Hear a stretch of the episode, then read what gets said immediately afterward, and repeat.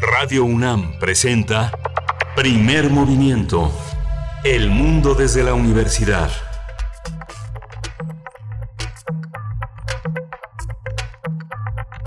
Octubre, hoy es miércoles 7 de octubre y son las 7.04 de la mañana aquí en la Ciudad de México. Le damos la bienvenida a la radio universitaria de Chihuahua, que nos escuchamos desde seis, desde las 6 de la mañana en el horario de ese gran estado, en Ciudad Juárez, Ciudad Cuauhtémoc y, la ciudad de Chihuahua. Tenemos eh, una misma programación que se unifica en esta, en esta mañana. Las tres ciudades tienen una programación propia, una independencia de criterios editoriales, un periodismo que se hace todos los días en ese gran estado en esta gran universidad, que es la universidad que eh, patrocina esta radio universitaria.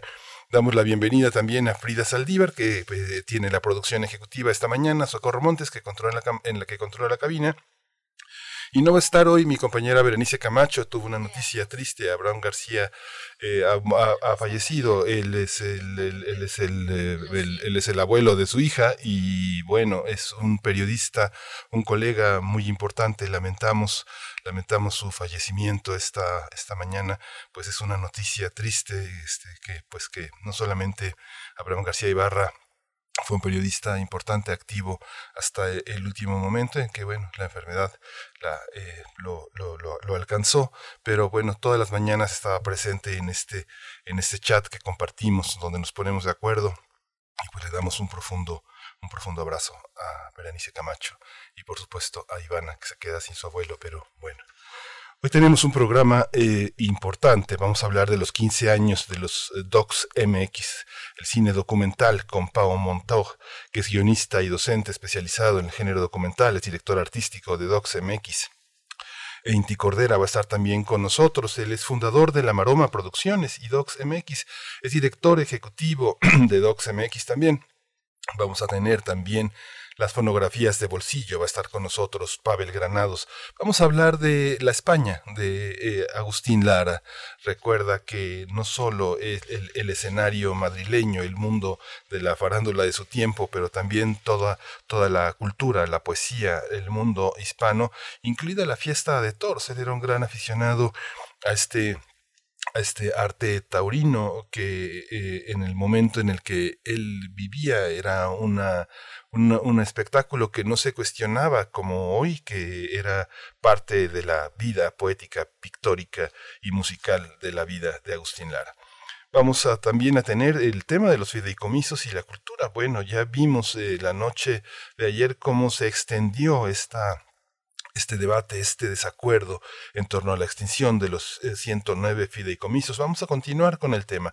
Vamos a hablar del cine, vamos a hablar de la industria cinematográfica, cómo golpea eh, inicialmente, cómo detiene eh, momentáneamente este impulso que necesita el cine y que ha, ha demostrado que es posible hacer un cine con, este, con estos apoyos.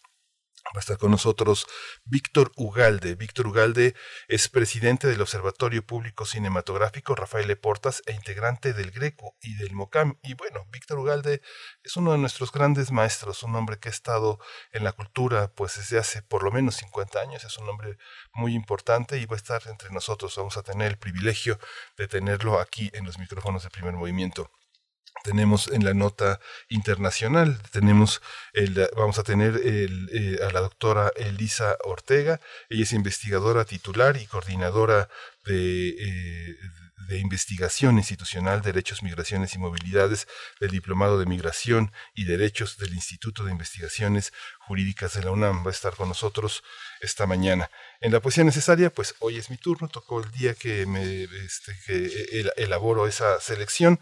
Y en la mesa del día vamos a hablar con Paulina Magaña, coordinadora del área de salud alimentaria de El Poder del Consumidor, y la doctora Alejandra Contreras, quien es investigadora del Instituto Nacional de Salud Pública, maestra en ciencias y doctora en nutrición poblacional, nada menos que del tema del etiquetado frontal de alimentos ya llegó el día, vamos a tener que abordar inevitablemente un tema que es delicado, que es complejo y bueno, vamos a estar con estas dos especialistas en esta mañana.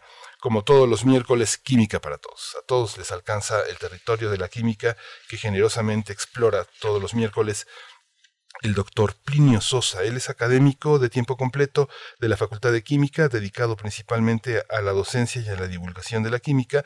Y el tema que nos ocupa es esta matrix, esta matrix que es la tabla periódica que se conmemoran sus 150 años. Y el tema de hoy es el gadolinio, o dos repulsiones y una atracción, siempre buscando su inserción en la cultura de todo este mundo de la química y cómo, y cómo esta mente eh, profundamente literaria y poética del doctor Plinio Sosa nos vincula a elementos que normalmente aparecen tan lejanos, tan extraños entre nosotros. Hoy tenemos también nuestra información relacionada con la COVID y tenemos la información nacional, internacional y la información relacionada con la UNAM. Vamos para allá.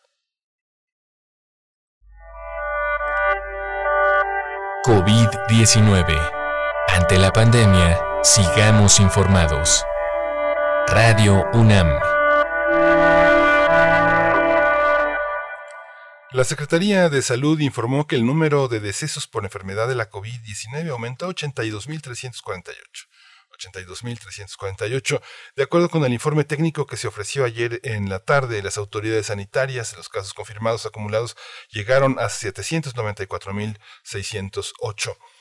En la información internacional, la Organización Mundial de la Salud eh, confió que para eh, fin de año podría estar lista una vacuna contra COVID-19. Tedros Adhanom, director general de la OMS, no ofreció más detalles, ni promesas, ni nada por el estilo, pero pidió la solidaridad y el compromiso político de todos los líderes para garantizar la distribución equitativa de las vacunas cuando estén disponibles. Eh, en la información relacionada con la UNAM, eh, justamente Elena Janetti Dávila, académica que pues por más de medio siglo nuestra casa de estudios cumplió 100 años de edad el pasado 2 de octubre. Por ello, la UNAM, a través de la Facultad de Ciencias Políticas y Sociales, en colaboración con el Instituto Nacional de Administración Pública, le rindió un homenaje a Dan Arenas Becerril, que coordina el Centro de Estudios en Administración Pública de la Facultad de Ciencias Políticas y Sociales. Destacó que Elena Janetti Dávila es una forjadora de numerosas generaciones de universitarios, una mujer consagrada al trabajo intelectual en el ámbito de las ciencias sociales y en la formación académica de servidores públicos, así como de académicos de la administración pública. La ceremonia, pues ya sabe, fue virtual. Elena Janetti se dijo conmovida y resaltó que la vida le dio dos suertes, su familia y haber trabajado en la UNAM, nada menos. Eh, en las vamos, vamos a las recomendaciones culturales.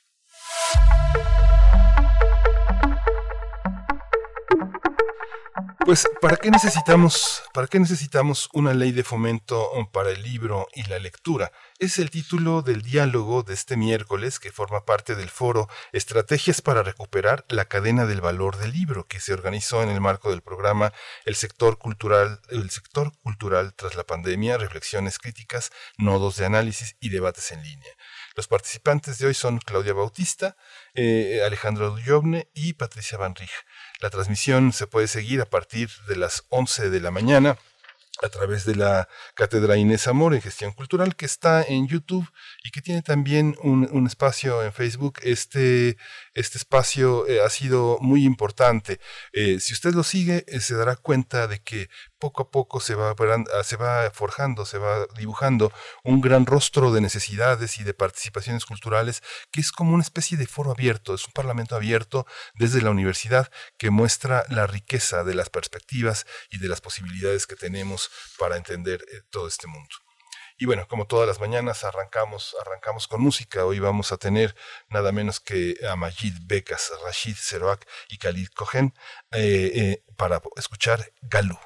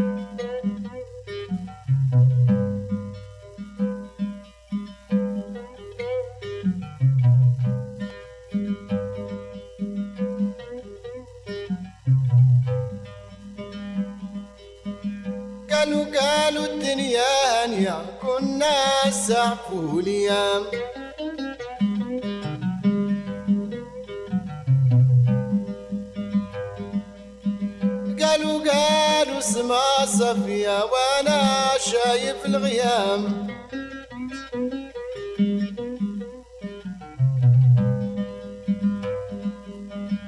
قالوا القمرة ضوية وما طريقنا ظلام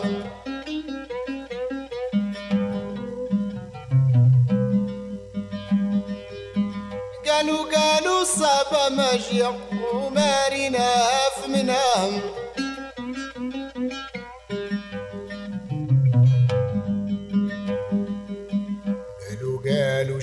قالوا. ولا حد فاهم الكلام. والهاي الغيم قالوا. دابا تورينا الأيام. قالوا يا ما قالوا. ولا حد فاهم الكلام. كل هاي الغيب مقالوا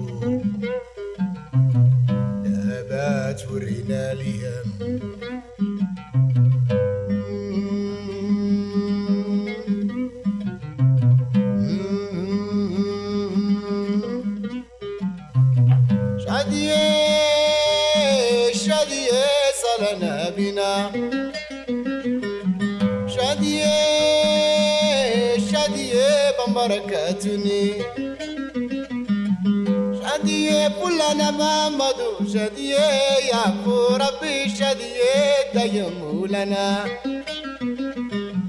شادية دايم لنا شادية يا عفو ربي شادية بمبركات Primer movimiento. Hacemos comunidad.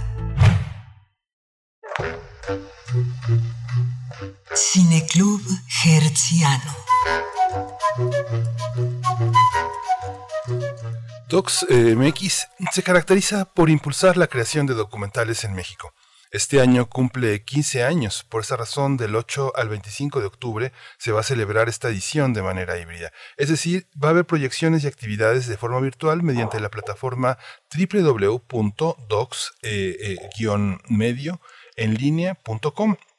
El público interesado podrá disfrutar todos los días de tres documentales de la selección oficial.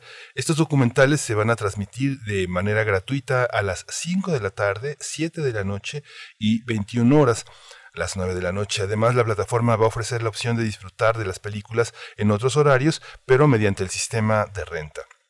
También se van a realizar funciones presenciales y al aire libre para tener un evento híbrido y se realizarán exhibiciones en espacios como Cine Lido, la Cineteca Nacional, la Casa del Cine y Autocinemas de la Ciudad de México y Puebla. Reto Docs cumple 15 años, en los que se ha convertido también en la principal productora de documentales del país. Más de 300 cortometrajes han recibido numerosos reconocimientos, entre los que se encuentran un premio Ariel al mejor cortometraje documental y dos nominaciones más de la Academia de Artes y Ciencias Cinematográficas en México. Hoy vamos a tener la oportunidad de conversar sobre estos 15 años, sumarnos a este, esta celebración del Festival Internacional de Cine Documental de la Ciudad de México y está con nosotras, con nosotros Po Montaux, él es maestro en comunicación, él es periodista, lingüista, guionista y docente, él está especializado en el género documental, es director artístico de DocsMX y le, y le doy la bienvenida y también le pregunto, ¿el apellido está bien pronunciado, Po? Es, como, como se lee, Mon- Montagut. Montagut. Bienvenido, gracias por estar aquí, muchi- Pau. Muchísimas gracias, muchísimas gracias. Está también con nosotros Inti Cordera, él es comunicólogo, director y productor, él es fundador de La Maroma Producciones y Docs MX, es director ejecutivo de Docs MX. Pues qué privilegio, eh, he sido un espectador ininterrumpido de Docs MX, es una, es una fortuna tener eh, un, un género, un género que costaba antes muchísimo trabajo y que ustedes pues han sido pioneros de este, de este gran impulso, han visto crecer muchos cineastas. Po, vamos a iniciar contigo. ¿Qué significan, qué significa este aniversario y cómo, qué significa cumplirlo en medio de una, de una pandemia como esta, donde pues muchos de los que somos eh, aficionados a este festival, pues íbamos a las funciones en diversos espacios presenciales? Pues, pues- pues significa que, que, se cumple aquello por lo que amamos el documental, ¿no? que la realidad es totalmente imprevisible. Entonces no nos podíamos imaginar que íbamos a cumplir 15 años eh, pues en estas circunstancias y en medio de esta situación tan atípica. Pero que bueno, que, que, que, bueno, que ha sido un, toda una incertidumbre todo el año, pero bueno, hay que convertir la incertidumbre en oportunidades, reinventarnos, en cambiar las reglas del juego y en pues ofrecer nuevas oportunidades de consumo cultural a la audiencia. Y esa es la razón de las de la de la programación híbrida de la exhibición híbrida que nos convierte en un festival transmedia multiplataforma. Porque vamos a tener las funciones eh, presenciales eh, como como comentabas que nunca se pueden perder porque el cine sin la sala de cine no tiene sentido para nosotros vamos a tener proyecciones online en nuestra plataforma y vamos a tener este como como sede también pues proyecciones durante todo el mes de documentales en las televisiones públicas del país no eso nos hace estar pues en en el en el multipantalla no este en, en el multiplataforma que es a lo que siempre hemos aspirado. Sí. Inti Cordera, comunicólogo, director y productor, este, cuéntanos también, eh, este, yo creo que te- es, mi- es una percepción personal, pero creo que ha sido muy afortunado este festival porque también a lo largo de estos 15 años ha habido un crecimiento en la parte tecnológica y ha permitido que el documental crezca de una manera pues enorme, ¿no? Cuéntanos un poco esa, esa historia, cómo han sido estos saltos tecnológicos, cómo la aparición de teléfonos ha marcado también una, una, una, una presencia dentro de la producción. Cuéntanos un poco esa historia, cómo, ha- cómo ha evolucionado el festival de la mano de la tecnología y de la curiosidad de muchos, pro- de muchos que participan en ella. ¿Qué tal, Miguel Ángel? Buenos días, buenos días, Pau. Eh, buenos días gracias por la invitación a que estar aquí en Primer Movimiento. Y, y bueno, a ver, el, festival ha acompañado también eh, un desarrollo tecnológico eh, pues sin precedentes en el ámbito audiovisual, ¿no? Eh, digo, desde el hecho de que hace 15 años, recordamos, eh, pues todavía llegaban eh, todos los do- documentales que son seleccionados y que ingresaron a través de la ventanilla de una convocatoria, llegaban en, en DVDs, incluso VHS, a las oficinas del festival en cajas que trae el cartero, ¿no? Eso es digamos, para el, un poco para la memoria. Y al mismo tiempo, eh, hace 15 años era todavía eh, el acceso a las tecnologías y a las herramientas y a las cámaras profesionales para producir, digamos, eh, contenidos audiovisuales, pues seguía siendo un poco limitado, ¿no? Los costos de los equipos eran altos. Y día con día estos eh, equipos, me refiero a las cámaras digitales que ahora pues son tan comunes, los aparatos celulares que, si mal no recuerdo, en hace 15 años, pues ni siquiera tenían la opción de mandar un texto, ¿no? No había WhatsApp, ¿no? Este, ahora hay, equipos celulares que graban en 4K y en alta definición y eh, en cámara lenta y en cámara rápida. Y eso ha de alguna manera democratizado mucho la producción de contenidos y particularmente el documental, que además es un género que un género audiovisual cinematográfico que, que se puede hacer de una forma más íntima y en equipos más reducidos, ¿no? Muestra de ellos, por ejemplo, cortometrajes que se han producido en el reto a lo largo de 15 años. Son más de 300 los cortometrajes que, que muy jóvenes, eh, los cineastas mexicanas y mexicanos eh, desde su origen ha producido. Y por ejemplo, ahí el acompañamiento que Panasonic desde el principio nos dio y confió en, prestarnos cinco cámaras y apostar por la creación en México, pues ha, seguido un poco el paso de ya pues muchas generaciones de, cineastas mexicanas y mexicanos que pues han demostrado y demuestran día con día su talento. Para darte una idea, otro de los, digamos, espacios eh, fundamentales, fundacionales de DocsMX o DocsDF, cuando, cuando así fue, cuando fue su primera edición, es la, el ámbito formativo, ¿no? los talleres que, que, que en el marco del festival y de otros programas permanentes y nacionales que tenemos se llevan a cabo. Eh, este año brindaremos eh, acompañamiento al desarrollo de más de 70 proyectos, casi 100 proyectos audiovisuales de todo el país.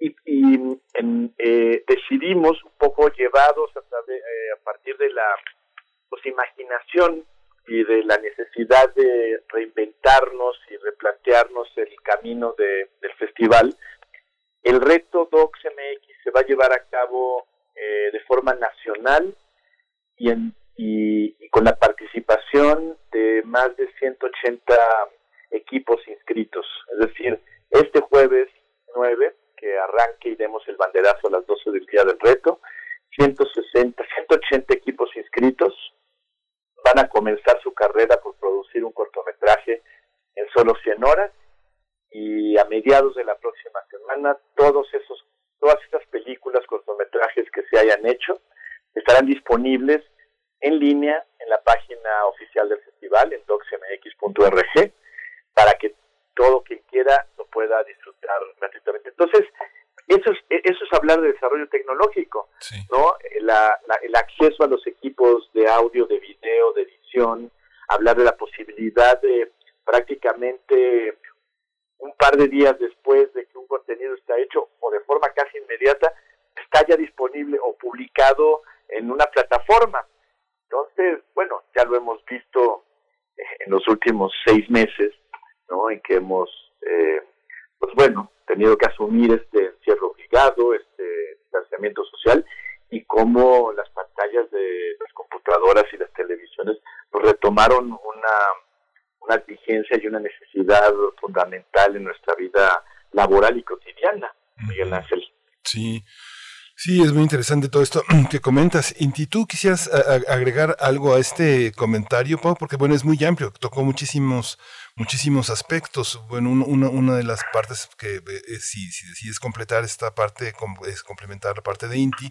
También te quería preguntar sobre este el patrimonio, porque bueno, ya llega un momento en que DocsMX es nuestro, ustedes lo hacen, pero realmente nosotros lo esperamos y, es y somos parte de, de, lo que, hemos sido parte de lo que nos ha formado este, este estupendo festival, ¿no? Sí, sin duda, o sea, Docs es un, es un evento, es un festival que ya pertenece a la ciudad, al país y a la memoria colectiva. y, y, bueno, pues el espíritu que, que, con el que nació lo ha explicado perfectamente Indy. No se puede explicar, explicar mejor y es que responde a lo que siempre quisimos desde un principio, que es apoyar y fomentar todo el ciclo productivo de una película documental, todo el ciclo productivo de la no ficción, desde el apoyo al desarrollo de nuevos proyectos, el apoyo al primer cortometraje en muchos casos de los estudiantes, los jóvenes realizadores que participan en el reto, en la finalización de películas con el Working Progress que forma parte del World Lab, eh, el apoyo a los exhibidores eh, independientes mediante el programa de octubre, que en el que mediante el que dotamos de programación a, pues, a espacios independientes, a centros de cultura, a centros comunitarios que, que, que proyectan, que programan cine, siempre hemos intentado apoyar todo el ciclo, todos los actores, los agentes que participan en la creación del de cine, ¿no? Y bueno, poco a poco hemos ido incorporando estos componentes hasta que pues hemos creado pues este mapa no este mapa que ha, detallado muy bien Inti y que pues que es el que nos al que nos dedicamos eh, todo el año no y en el que estamos del que estamos realmente muy muy contentos y orgullosos. Sí.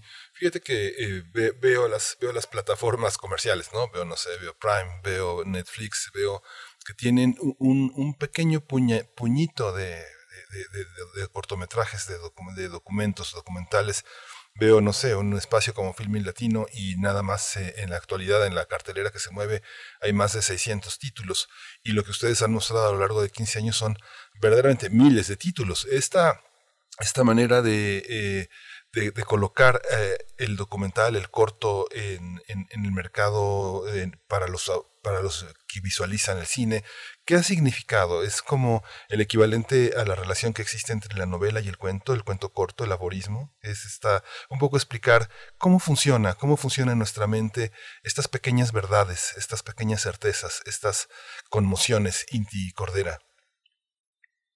Eh, bueno, a ver, eh, el documental es, eh, es, sí, el, género cinematográfico que vio nacer al cine, así siempre lo hemos dicho, así nos lo han enseñado, ¿no? Cuando eh, los hermanos Lumière sacaron por primera vez su cinematógrafo, nunca pensaron en, en, hacer guiones y, y hacer, digamos, ciencia ficción, ellos pensaron en hacer imagen en movimiento, ¿no?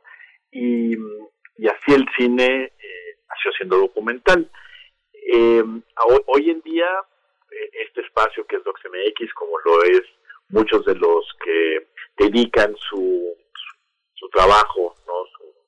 el hacer un festival de cine a la no ficción, eh, hablamos de, de, cortometrajes y largometrajes, ¿no? La, la, selección oficial del festival contiene estos dos, digamos, formatos de duración y, y lo que buscamos, o hemos buscado y pretendido siempre, es fomentar una audiencia cercana a este género y que creo que lo hemos logrado. Muestra de ello los resultados, el incremento permanente de la audiencia que se acerca no solo a ver, sino también a hacer documentales. Eh, el, el documental es, además, es un retrato y un espejo de nuestra realidad, ¿no? El, eh, entonces, pues hablando, son, son más de, serán ya casi cerca de 18 mil los títulos que han llegado al, y que forman parte del acervo del festival y que pues esta plataforma con la, en la cual en la cual se va a alojar y se va a presentar el festival en esta decimoquinta edición pues buscará también convertirse en un espacio y, en un referente permanente donde una vez que concluye el festival eh, bajemos un momento la cortina un poco para reconfigurar el catálogo como como sabes digamos participan en dos en línea ahora y hasta el 25 de octubre la selección oficial 2015-2020 y próximamente lo que quisiéramos es pues, abrir las puertas de una plataforma que pueda ofrecer día con día pues, nuevos documentales, nuevos contenidos, nuevas historias que nos ayuden a entender eh, este mundo tan complejo este que es el nuestro y el documental como una herramienta también para para vernos y verlo, ¿no? Sí, sí. Justamente Pau, Pau Montagud, hay una hay un aspecto que también en el país ha tenido un gran crecimiento tal vez eh, en algunos momentos pensado desde el punto de vista de la alfombra roja y de esta, de esta visión de los espectáculos. Pienso en el Festival de Cine de Morelia, en el Festival de Guanajuato, pienso en lo que ha hecho Guadalajara. ¿Cómo se han situado ustedes en relación con estos festivales?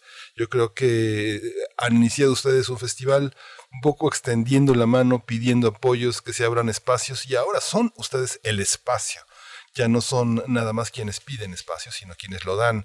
¿Cómo, cómo, es, cómo, se, cómo están en relación a todos estos festivales? Hoy vemos Docs MX eh, en todo el país, bueno, en todo el país en realidad. Está, hay muchas ciudades que son protagónicas, pero ¿cómo, cómo se sitúan en relación a todo esto, Pau? Pues, pues yo creo que, en 15 años nos hemos eh, situado donde nos queríamos situar. Este, después de Después de este tiempo seguimos siendo un festival eh, independiente, siempre trabajando desde la independencia en el sentido de que no no pertenece ni se integra en el organigrama de ninguna institución, ni pública ni privada.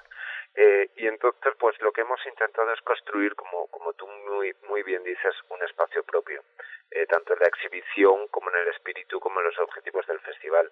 Eh, nosotros creemos firmemente que Docs, DocsMX nació para cubrir una carencia, una carencia que era obvia, eh, que era que no habían espacios de difusión y promoción del cine mexicano, cuando el cine mexicano ya era uno de los más potentes que había en el mundo, lo cual era una, una contradicción pues tremenda.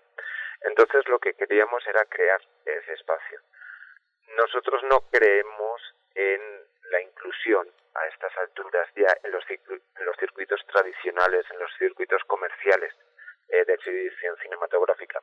Los respetamos enormemente, eh, son un negocio tan y más legítimo que cualquiera, pero nosotros tenemos que ir por otro lado, o sea, este, en todo el mundo todo el mundo se tiene que crear un circuito de producción y de exhibición alternativa a los medios mainstream y los medios de comunicación masivo.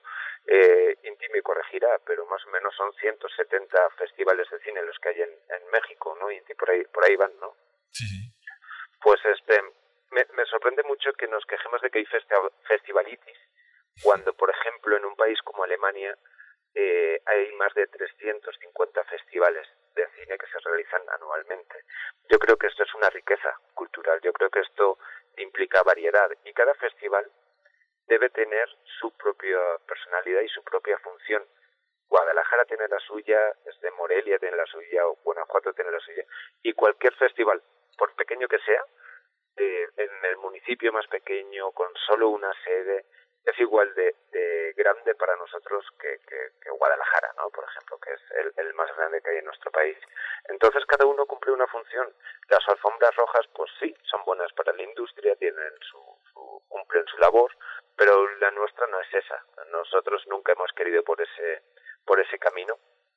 Creíamos que nuestras funciones y el hueco que queríamos llenar era otro, era acercar el un cine muy maltratado por los estereotipos y los prejuicios al público en general y consideramos que las alfombras rojas en este caso son una barrera que separan a la industria del espectador, del público masivo, ¿no? Que el glamour a veces es un impedimento, ¿no? Es una separación, es una distancia creada, simbólica si la queremos llamar, pero este no no nos no lo veíamos conveniente para nuestro espacio lo creemos muy conveniente en otros, pero no, no, en el nuestro. Entonces, en ese sentido, siempre hemos cuidado tener, por ejemplo, en la programación una línea editorial muy clara y muy, y muy definida, ¿no? que, nos, que nos distinga de otros festivales, que no nos hace ni mejores ni peores, nos hace diferentes, ¿no? y eso es lo que tenemos que tratar entre todos los eh, espacios de exhibición cinematográfica, todos los eh, foros culturales, en definitiva, ser diferentes unos de otros para eh, cumplir nuestra función,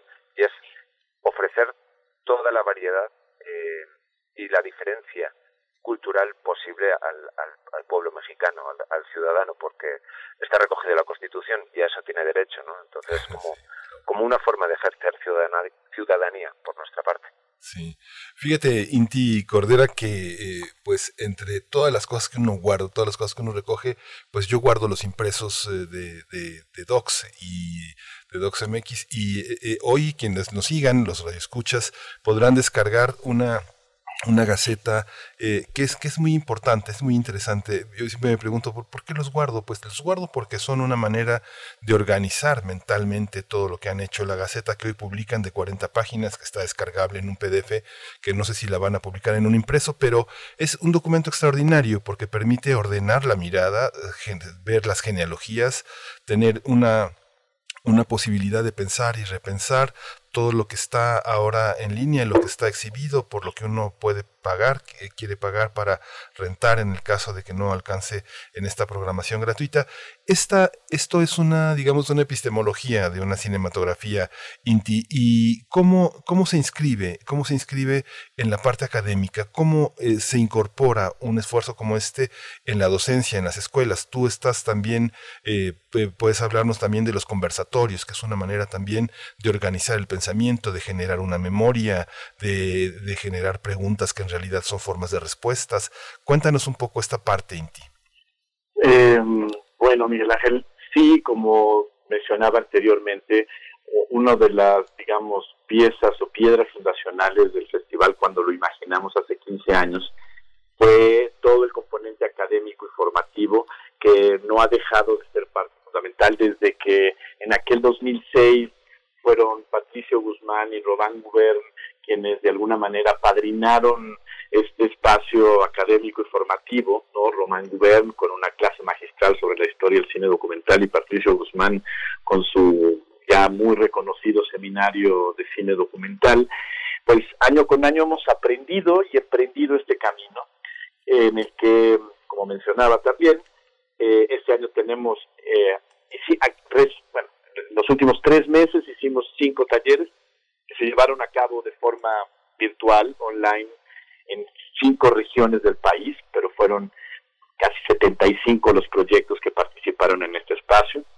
A partir del próximo lunes comienza el Docs Lab, que será una de las pequeñas cositas que sí extrañaremos porque eh, se había llegado hasta el año pasado a crear un muy bonito espacio en la Universidad de la Comunicación que en el que se reunían 50 proyectos de 20 países y todos, digamos, interactuando al mismo tiempo. Se, volvió una, una, suerte de gran hermano documental, una familia que convivía durante cinco días y ahora pues vamos a tener que meternos a, salones de Zoom a tomar estas clases. Eh, para, para los grupos que están trabajando sus proyectos en las diferentes etapas de desarrollo, eh, producción, finalización y ahora lo que llamamos diseño de campañas de impacto. Habrá también una serie de conversatorios que comienzan este sábado a la una de la tarde. Por ejemplo, este sábado tendremos el honor y el gusto de tener esta charla, esta Doc Talk con Ignacio Ramonet, este reconocido periodista franco-español, eh, pero tendremos otras dedicadas a, a la exhibición, a la creación cinematográfica, a su dramaturgia. Tenemos, por ejemplo, creo que es el de este sábado en ocho, una con Carles Bosch, un muy reconocido realizador catalán, nominado al Oscar por su largometraje Balceros. Y pues e, estos conversatorios, pues los Doc Talks, lo pues, las pueden consultar en la página web, eh, van a estar alojadas en, en nuestro Facebook Live y ahí se podrán ver de forma gratuita y no solo en México, que es una característica que tiene este año desafortunadamente nuestra plataforma en línea y es que pues, solamente podrá ser reproducida en territorio nacional. Algo que me gustaría retomar nada más de la Sí, pregunta que recién le hiciste a Pau, es que DocsMX, igual que mucho, la gran mayoría de los festivales que, se llevan a cabo en el país, eh, son tan, son un- una casi una necesidad eh, porque generan la oferta cinematográfica que desafortunadamente las salas comerciales no lo, no lo hacen, ¿no? Nos permite como público, porque yo también soy público, me encanta ir al cine, me encanta ir a la cineteca, me encanta ir a festivales, pues porque veo el cine que no puedo ver en las salas este, privadas, ¿no? Y, eso es garantizar el acceso a la cultura. Y, y, eso, y los festivales somos, yo creo ya casi en, grupo, pues somos un, son espacios, somos espacios independientes pero colaborativos. Eh, Este año, aun cuando no podremos tener las actividades que siempre hemos tenido en el campus universitario, eh, en las islas con nuestra carpa que siempre hemos tenido, hicimos el, el taller cuya, cuyos resultados se darán a conocer. Bueno, podremos ver, quisiera casi hacer una un anuncio y una invitación a que nos acompañen este domingo 11 a las 5 de la tarde a ver los 11 cortometrajes que junto a la cátedra Igmar Berman y a la Filmoteca de la UNAM y al Festival Arcadia de la UNAM se hicieron on- con 11 equipos de muy jóvenes creadores, incluso una chavita, una niña, una bueno, una joven mujer cineasta mexicana de 13 años participó en este taller y su trabajo va a ser va a ser exhibido en Docs en línea el domingo a las 5 de la tarde. Entonces somos espacios dependientes pero colaborativos, donde la suma de la Gaceta, afortunadamente pudimos hacer un pequeño tiraje, fue gracias a Canal 11, ¿no? Los talleres se hicieron gracias a Fundación BBVA, este, parte de las actividades son en Cineteca, o sea, somos espacios colaborativos, ¿no? En los que pues, la cultura y, los- y instancias, tanto públicas como privadas, pues conviven en estas intenciones y direcciones pues garantizar los espacios que los espacios culturales y cinematográficos que nuestro país requiere. Sí. Pau, un poco para cerrar esta conversación, eh, un poco que nos mostraras, yo veo que me tienen que guardar un ejemplar, por favor, es la primera vez que tengo un documento en PDF, todo lo tengo en papel y es extraordinario. Dentro de las proyecciones especiales está el docu-thriller, está también Global Docs, está Nuestra América, hay Mujeres a Cuadro, retratos, en verdad hay una, hay una variedad enorme que no debemos de perdernos, aunque sé que hay que tratar de ver lo más que se pueda, pero qué, qué, qué, probadita, Pau. Este, tenemos que tenemos que estar muy, muy listos. Ya nos comentó lo del domingo eh, eh, Inti Cordera, pero algo que tú quieras este, particularmente recomendarnos. Pues la mejor probadita que yo siempre recomiendo es eh, preguntarnos a nosotros mismos qué es lo que más nos interesa y a partir de ahí checar el, el catálogo que está en, el, en, en la plataforma con toda la información, todos los trailers y, y, ver qué nos, qué nos pica más la curiosidad, ¿no?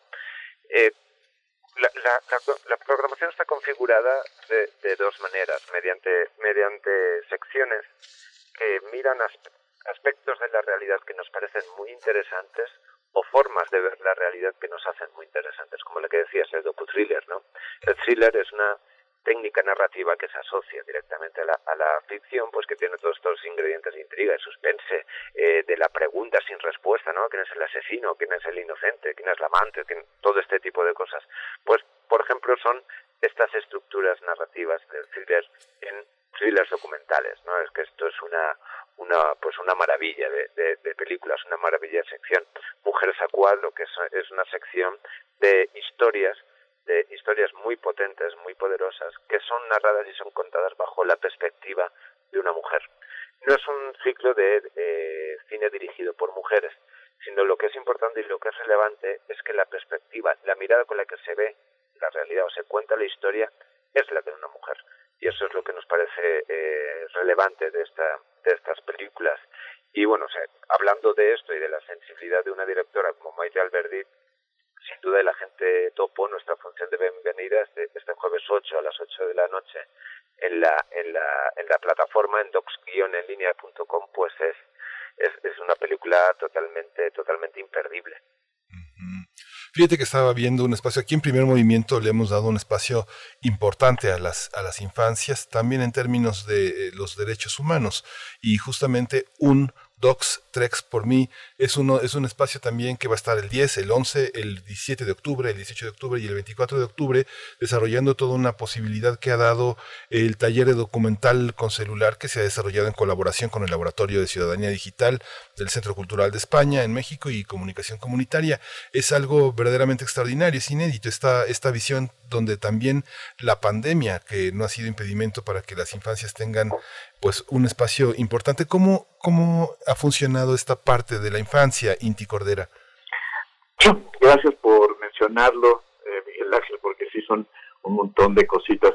Desde hace ya no pocos años, yo creo que han sido tres, que, que, encontramos este otro, otra, otro espacio colaborativo con comunicación comunitaria, una organización que encabeza Irma Ávila, y que ha desarrollado muchas herramientas y metodologías y pedagogías para el uso de las herramientas audiovisuales en los públicos, no en los públicos, en los creadores infantiles.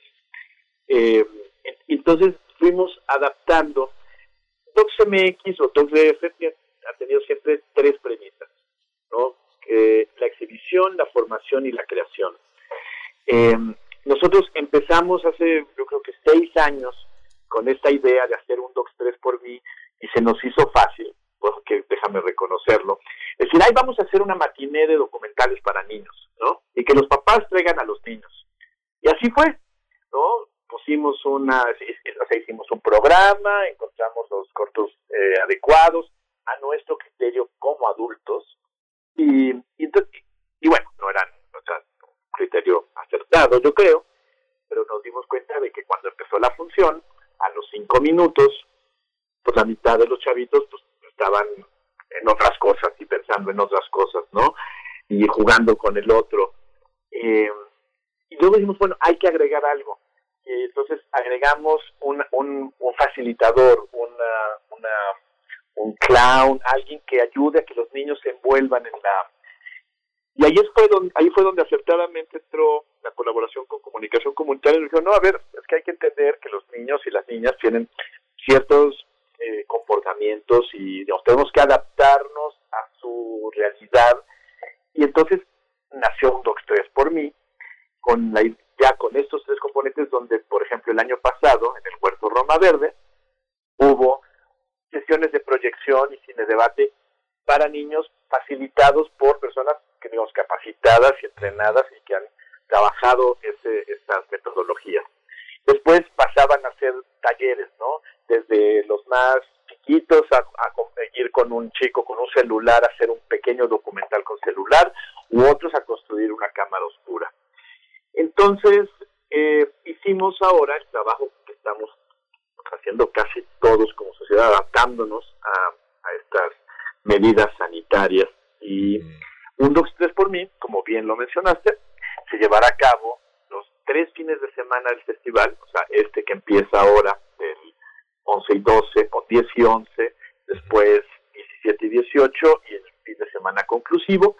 Va a haber proyecciones a través de, todo va a ser a través de Facebook Live, eh, y un taller en el cual se pueden inscribir, en el que participarán un grupo reducido, no, no, será muy grande, a través de Zoom. Entonces, yo eh, recomendaría que este sábado, este sábado 10, al punto de las 11 de la mañana, entren al Facebook Live de DocsMX, todas aquellas pues que, que nos escuchen, yo no sé si los, los pequeños y las pequeñas nos están escuchando ahora, pero tal vez algunos papás, pueden entrar al Facebook de 12MX y ahí empezará la primera sesión, daremos informes de cómo participar en los talleres, se verán cortos y se harán cortos.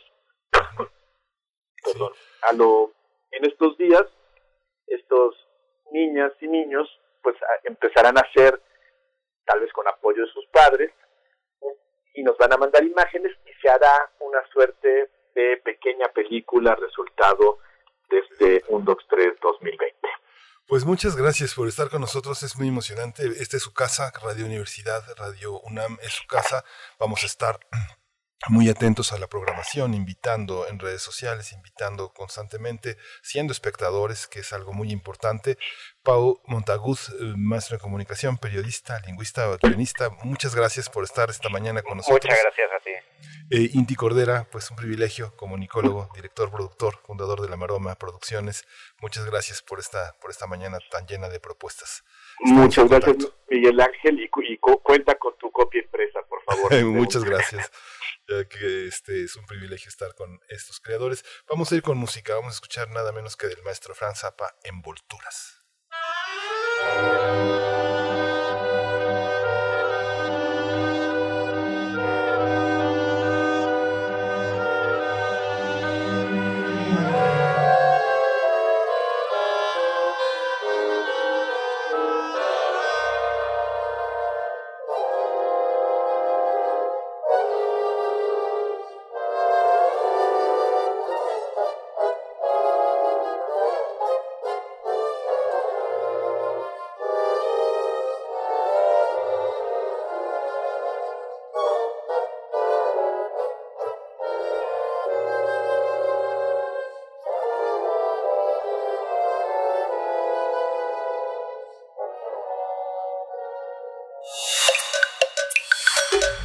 Movimiento.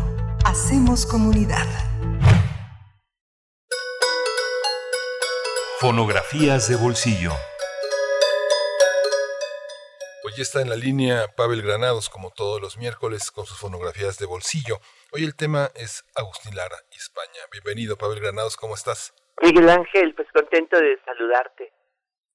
Aquí, pues, listo para platicar de Agustín Lara y España. Es que, sabes, octubre es un mes que recuerda, por bueno, a mí me recuerda por completo Agustín Lara. Él nació el 30 de octubre, el 11 de octubre, por ejemplo, fue el gran homenaje nacional a Agustín Lara en Bellas Artes en 1953. El 2 de octubre fue el día en que se hizo su primera grabación. Y bueno, él murió el 6 de noviembre hay varias fechas que siempre hablan de Agustín Lara, ¿no? Este, yo, bueno, nunca desaprovecho, la verdad, la oportunidad de hablar de Agustín. Y hoy se me ocurrió el tema de Agustín Lara y España, que es un tema largo, largo, largo, muy extenso y lleno de pues, historias, quizá hasta de leyendas, ¿no? Porque, eh, bueno, siempre se dice que Agustín Lara escribió sus canciones sin haber conocido España, es cierto. Eh, bueno, pues hay muchas historias alrededor. Hoy, por ejemplo, bueno, puedo decir que la, la razón por la que él se dedicó a escribir tantas canciones a España fue una, pues, pues curiosamente, eh, una enfermedad. Fue la, bueno, un, un mal de pronto que tuvo un ataque de, bueno, no, tuvo apendicitis en plena Semana Santa de 1931. No había, bueno, es curioso, pero una ciudad mucho más pequeña, no había doctores, estaban todos de vacaciones, por más que buscaron de urgencia, eh, no encontraron hasta que el doctor que atendía en el toreo era el único que estaba disponible, fue el que lo hospitalizó, estuvo en peligro de muerte Agustín por haber llegado tarde al hospital y estuvo mucho tiempo eh, eh, convaleciente. Así que, y además, en la casa del propio Agustín había habido un enfermo de tifoidea, entonces tuvo que estar mucho tiempo en el hospital y cuando salió se fue a convalecer en casa de un amigo pianista. Lo fueron a visitar, a donde lo fueron a visitar dos amigos dramaturgos del teatro de revista y le llevaron un libro, le llevaron de un libro que se llamaba El embrujo de Sevilla de eh, Carlos Reyles, un escritor eh, español eh, que, que perdón, uruguayo, que había escrito sobre España, que fascinó tanto a Agustín con esta novela modernista El embrujo de Sevilla, que así enfermo empezó a componer una canción dedicada a Sevilla. Y de ahí, gracias a una enciclopedia que compró, se dedicó a escribir canciones Granada, Murcia, Valencia, Toledo, es decir, la suite española, pues que lo ha hecho célebre, no solo en México, sino también en la propia España, donde a mí me consta que los españoles creen que esas canciones las compuso un español, no saben que las hizo un mexicano y son canciones pues que honran a estas eh, a estos a estas ciudades, ¿no? Porque además allá pues son canciones que se quieren mucho y que la gente las sabe, pero hay una esta pieza que quisiera compartir hoy es una pieza un poquito maltratada, pero pues es la única eh, pieza que yo diría que hay muy pocas canciones que tienen cierto matiz político en la creación lariana, ¿no? Y esta sería este, esta, esta pieza que se llama Lamento Español. En 1936 empezaron a llegar las noticias de la guerra civil española que comenzó con el levantamiento en Sevilla de la derecha contra la República Española y los eh, los eh, monárquicos los, pues, pues, los, serían los franquistas empezaron a, hacer una serie de difamaciones que decían que la, la República quería destruir la torre de la Giralda en Sevilla, este monumento morisco maravilloso, y Agustín Lara hizo una canción en que, pues basada en estas noticias periodísticas que llegaban, empezaron a decir que estaban, estaba destruyendo Sevilla, que Sevilla estaba, que la torre de la Giralda estaba en peligro y que se iba a destruir. Así que Pedro Vargas grabó en ese año esta canción que se llama Lamento Español, que es la que traje para escuchar un poquito, porque es una rareza, no, esto no se escucha una canción desconocidísima y por ese matiz, pues político único que le dio Agustín Lara a una composición de Gregario. Sí, bueno, el tema que traes, digo, nos quedamos un poco cortos, lo, lamento, Pablo, este, nos extendimos en la, Pero yo creo que el tema es muy importante. Carlos Reyes es un autor eh, muy importante en, en Latinoamérica, fue muy estudiado, está en la misma correspondencia que Unamuno, que Ortega y Gasset, es un autor este, que justamente eh, coloca a Agustín Lara también en esa dimensión en la que los contemporáneos, Novo, Villaurrutia, Cuesta, este, Bergamín, todos los grandes poetas de ese momento, Alberti, estaban en la misma frecuencia, ¿no? Hay una parte en la que si España vale es por ese, por ese pasado gitano y, Man- y- y- y torero, ¿no? a- a Manuel Alto Laguirre hizo una antología de literatura mexicana y puso como poema, no como canción, un poema que le dio a Agustín Lara, que fue un romance inspirado en los romances de García Lorca. Entonces hay muchas correspondencias y este, por ejemplo, es otra cosa que se sabe poco porque Agustín en una antología, de hecho está creo que en la página contigua a Efraín Huerta, si no me equivoco, entonces es una, pues fue considerado como un poeta por uno de los grandes poetas españoles. Sí, esta división entre la música popular y la música culta es tan artificial que, bueno, te, te tenemos por fortuna para que esas fronteras eh, se diluyan, porque son fronteras que no vale la pena continuar, ¿no? Exacto, exacto. Sí, Pavel. Pues mira, nos vamos a despedir con la canción que traes. Déjame despedir nada más a la Radio Universitaria de Chihuahua. Nos escuchamos mañana de 6 a 7, de 7 a 8. ¿Y qué es lo que vamos a escuchar, Pavel? Lamento español con Pedro Vargas. Nada menos. Pues Pavel, te- nos quedamos en, en este cierre de la hora con la música que nos regalas, que nos ofreces, que presentas aquí. Y bueno, hay que continuar este tema porque da muchísimo, ¿no? Sí, cómo no, hay que continuarlo. Sí, muchas gracias, Pavel. Te mando un abrazo. Gracias, Miguel Ángel, un abrazo. Hasta pronto nos despedimos de esta primera hora, primer movimiento, nada menos que con esta, con esta canción que Pavel Granados nos ofrece esta mañana.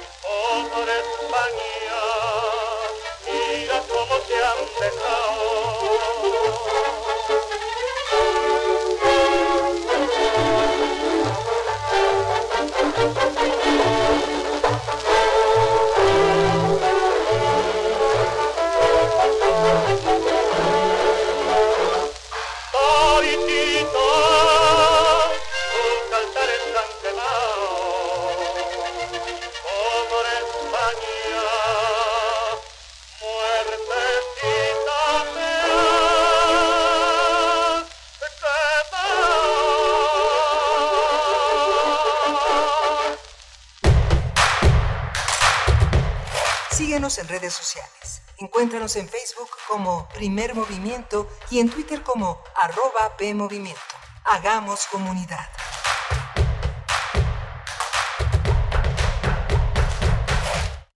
Mi papá ya estaba tendido en una cama a causa de la cirrosis hepática. Tomaba mucho. Cuando mi padre murió, ya nada más se incorporó y vomitó un pedazo de sangre que se ajustó y murió. Mi hermano Martín murió a causa de las drogas y el alcoholismo.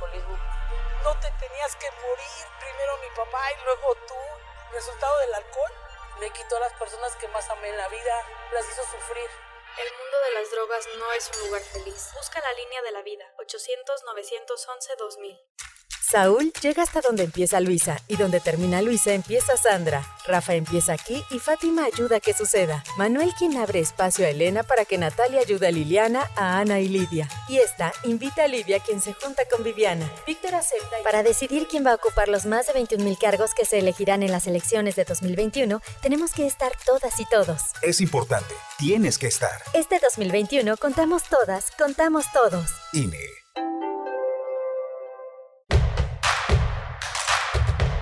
Encuentra la música de primer movimiento día a día en el Spotify de Radio UNAM y agréganos a tus favoritos.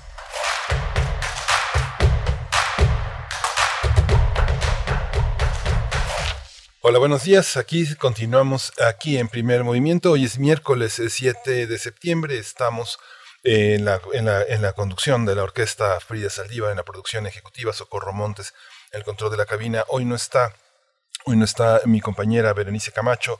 Una pena la embarga, una pena embarga a su pequeña hija porque Abraham García Ibarra, el periodista, nuestro colega, nuestro amigo también, pues ya no está entre nosotros y Berenice está ocupada en ese trance tan doloroso en estos tiempos donde las despedidas son tan complejas, tan dolorosas. Berenice la abrazamos, estamos con ella, estamos con la pequeña Ivana en este, en este adiós que es tan, tan difícil, tan, tan fuerte. Y bueno, pero seguimos aquí en primer movimiento también.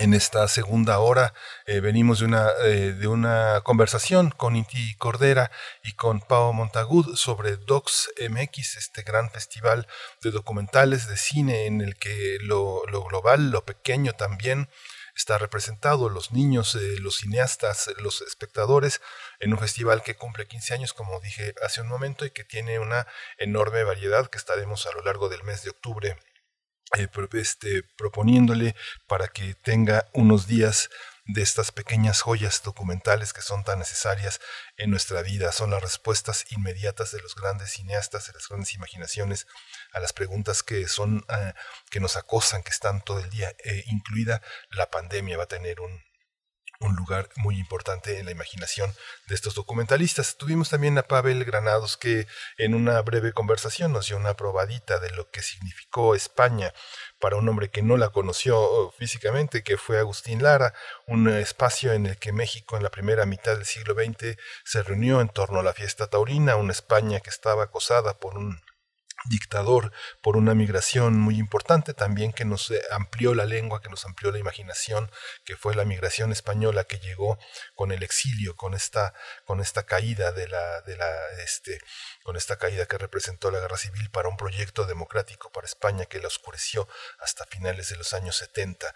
Eh, España en la mente de Agustín Lara y en la mente de contemporáneos y de muchos poetas que nos llegaron, muchos filósofos como Namuno, como, como este, como eh, Ortega y Gasset, eh, eh, hombres que son importantes, pero vamos a tener también una segunda hora interesante. Vamos a hablar de los fideicomisos y la cultura. Usted fue testigo, si le importan estos temas, de cómo los fideicomisos han sido una uno de los grandes dilemas, uno de los grandes momentos históricos de esta cuarta transformación. La industria cinematográfica es una de las eh, cinematografías, uno de los espacios culturales pues más golpeados por el comercio y al mismo tiempo también por, por, una, por un apoyo siempre insuficiente. Va a estar con nosotros en unos momentos más Víctor Ugalde. Él es un creador, es un hombre que ha estado presente en la historia del cine, en la historia de los creadores, de los escritores. Él preside el Observatorio Público Cinematográfico Rafael Portas e integra el GRECU y, y, y del MOCAM. Vamos a tener en la nota internacional la, este, la caravana que ya está entre nosotros con la doctora Elisa Ortega Velázquez, investigadora titular y coordinadora de la línea de investigación institucional que de Derechos, Migraciones y Movilidades y del Diplomado en Migración y Derechos Humanos del Instituto de Investigaciones Jurídicas de la UNAM. Y bueno, vamos a ir eh, en, en, un momento a la información nacional. Tenemos hoy unas primeras planas que justamente eh, están ocupadas de los grandes proyectos. Yo creo que ahora como nunca, frente a la extinción de los fideicomisos, eh, serán cuestionadas muchas de las grandes obras de, de estas obras faraónicas que ha emprendido la cuarta transformación, que no están a consulta, por supuesto, ¿no? pero que representan también nuestro nuestro derecho a cuestionar el rumbo del país, acompañar al, al, presidente, pero también a sus críticos en esta, en esta aventura que nos espera en los próximos años, eh, enmarcados en un fin de año que está, está eh, eh, presidido por la, por la pandemia y la necesidad de abatir esa, ese crecimiento de hospitalizaciones, de contagios, de, de, cuidarnos todos. Como ustedes saben, la UNAM ha estado muy presente en este tema, eh, preparando, cobijando, cuidando no solo a sus alumnos, a sus profesores, a sus administrativos, a sus investigadores, sino también participando en las grandes decisiones nacionales. Eh, Samuel Ponce de León eh, ha estado al frente de la Comisión del Coronavirus para la UNAM y eh, sus aportaciones han sido invaluables, así como las de nuestro compañero Mauricio Rodríguez, que ha sido una, una presencia pues muy importante aquí en nuestra radiodifusora Sócrates 2.0, Hipócrates 2.0 es el programa que él conduce, que él capitanea y que ha hecho posible esta, esta, gran, esta gran cruzada a, a favor de entender cómo se, cómo se, cómo se entiende cómo se entiende la vida, la vida de la salud, la vida de la enfermedad entre nosotros. Pero ya está, ya está con nosotros Víctor Ugalde. Vamos a presentarlo como se merece este tema. Primer movimiento. Hacemos comunidad. Nota Nacional. Ante la intención de desaparecer los fideicomisos relacionados con la industria cinematográfica como el Fondo de Inversión y Estímulos al Cine, Fidecine, la comunidad de este sector ha levantado la voz para protestar por su posible eliminación. Bueno, representantes de diversos sectores, entre ellos el cultural, acudieron ayer a la Cámara de Diputados para entregar firmas de más de 72 ciudadanos que se oponen a la eliminación de los 109 fideicomisos. La comunidad cinematográfica emitió ayer un comunicado dirigido a los legisladores donde externó su preocupación por la enorme certidumbre ante la desaparición de los fondos y fideicomisos que garantizan la existencia de Fidecine. Este documento señala que ese fondo funciona mediante mecanismos que han sido conquistas de la lucha de este gremio por un cine de relevancia cultural, libre de censura, soberano, diverso. Este comunicado también indica que es necesario encontrar caminos para la construcción de políticas públicas que respalden la creación cinematográfica de toda su diversidad y pluralidad, que garanticen el fomento del cine a través del IMCINE con la participación incluyente, democrática y transparente de la comunidad cinematográfica. El presidente Andrés Manuel López Obrador aseguró que la intención de extinguir los fideicomisos es la de poner orden y transparentar los recursos públicos que se entregan a los beneficiarios.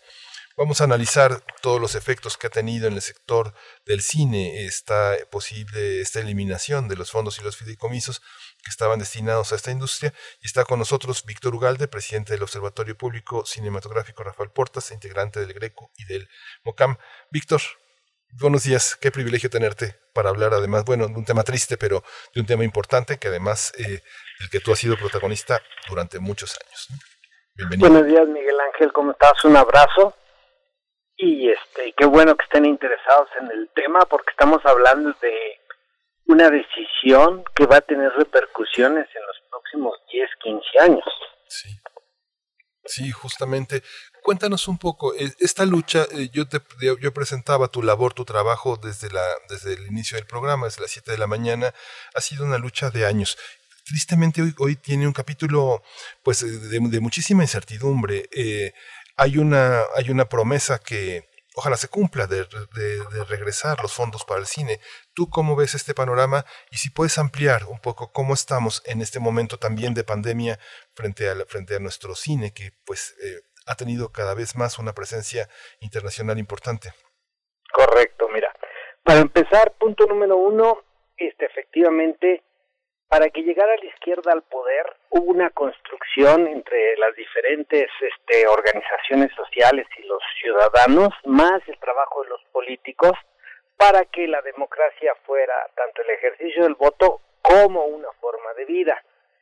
Dentro de esas grandes actividades, la comunidad fílmica ha venido impulsando siempre mecanismos con participación social porque estábamos evitando la administración vertical y particular de los dineros públicos. En el siglo pasado, en el, a finales del siglo pasado, en 1992 más o menos, este, no sé si ustedes recuerden, pero solo se apoyaba proyectos si eras cercano al partido, si tenías algún familiar y hubo muchos dispendios.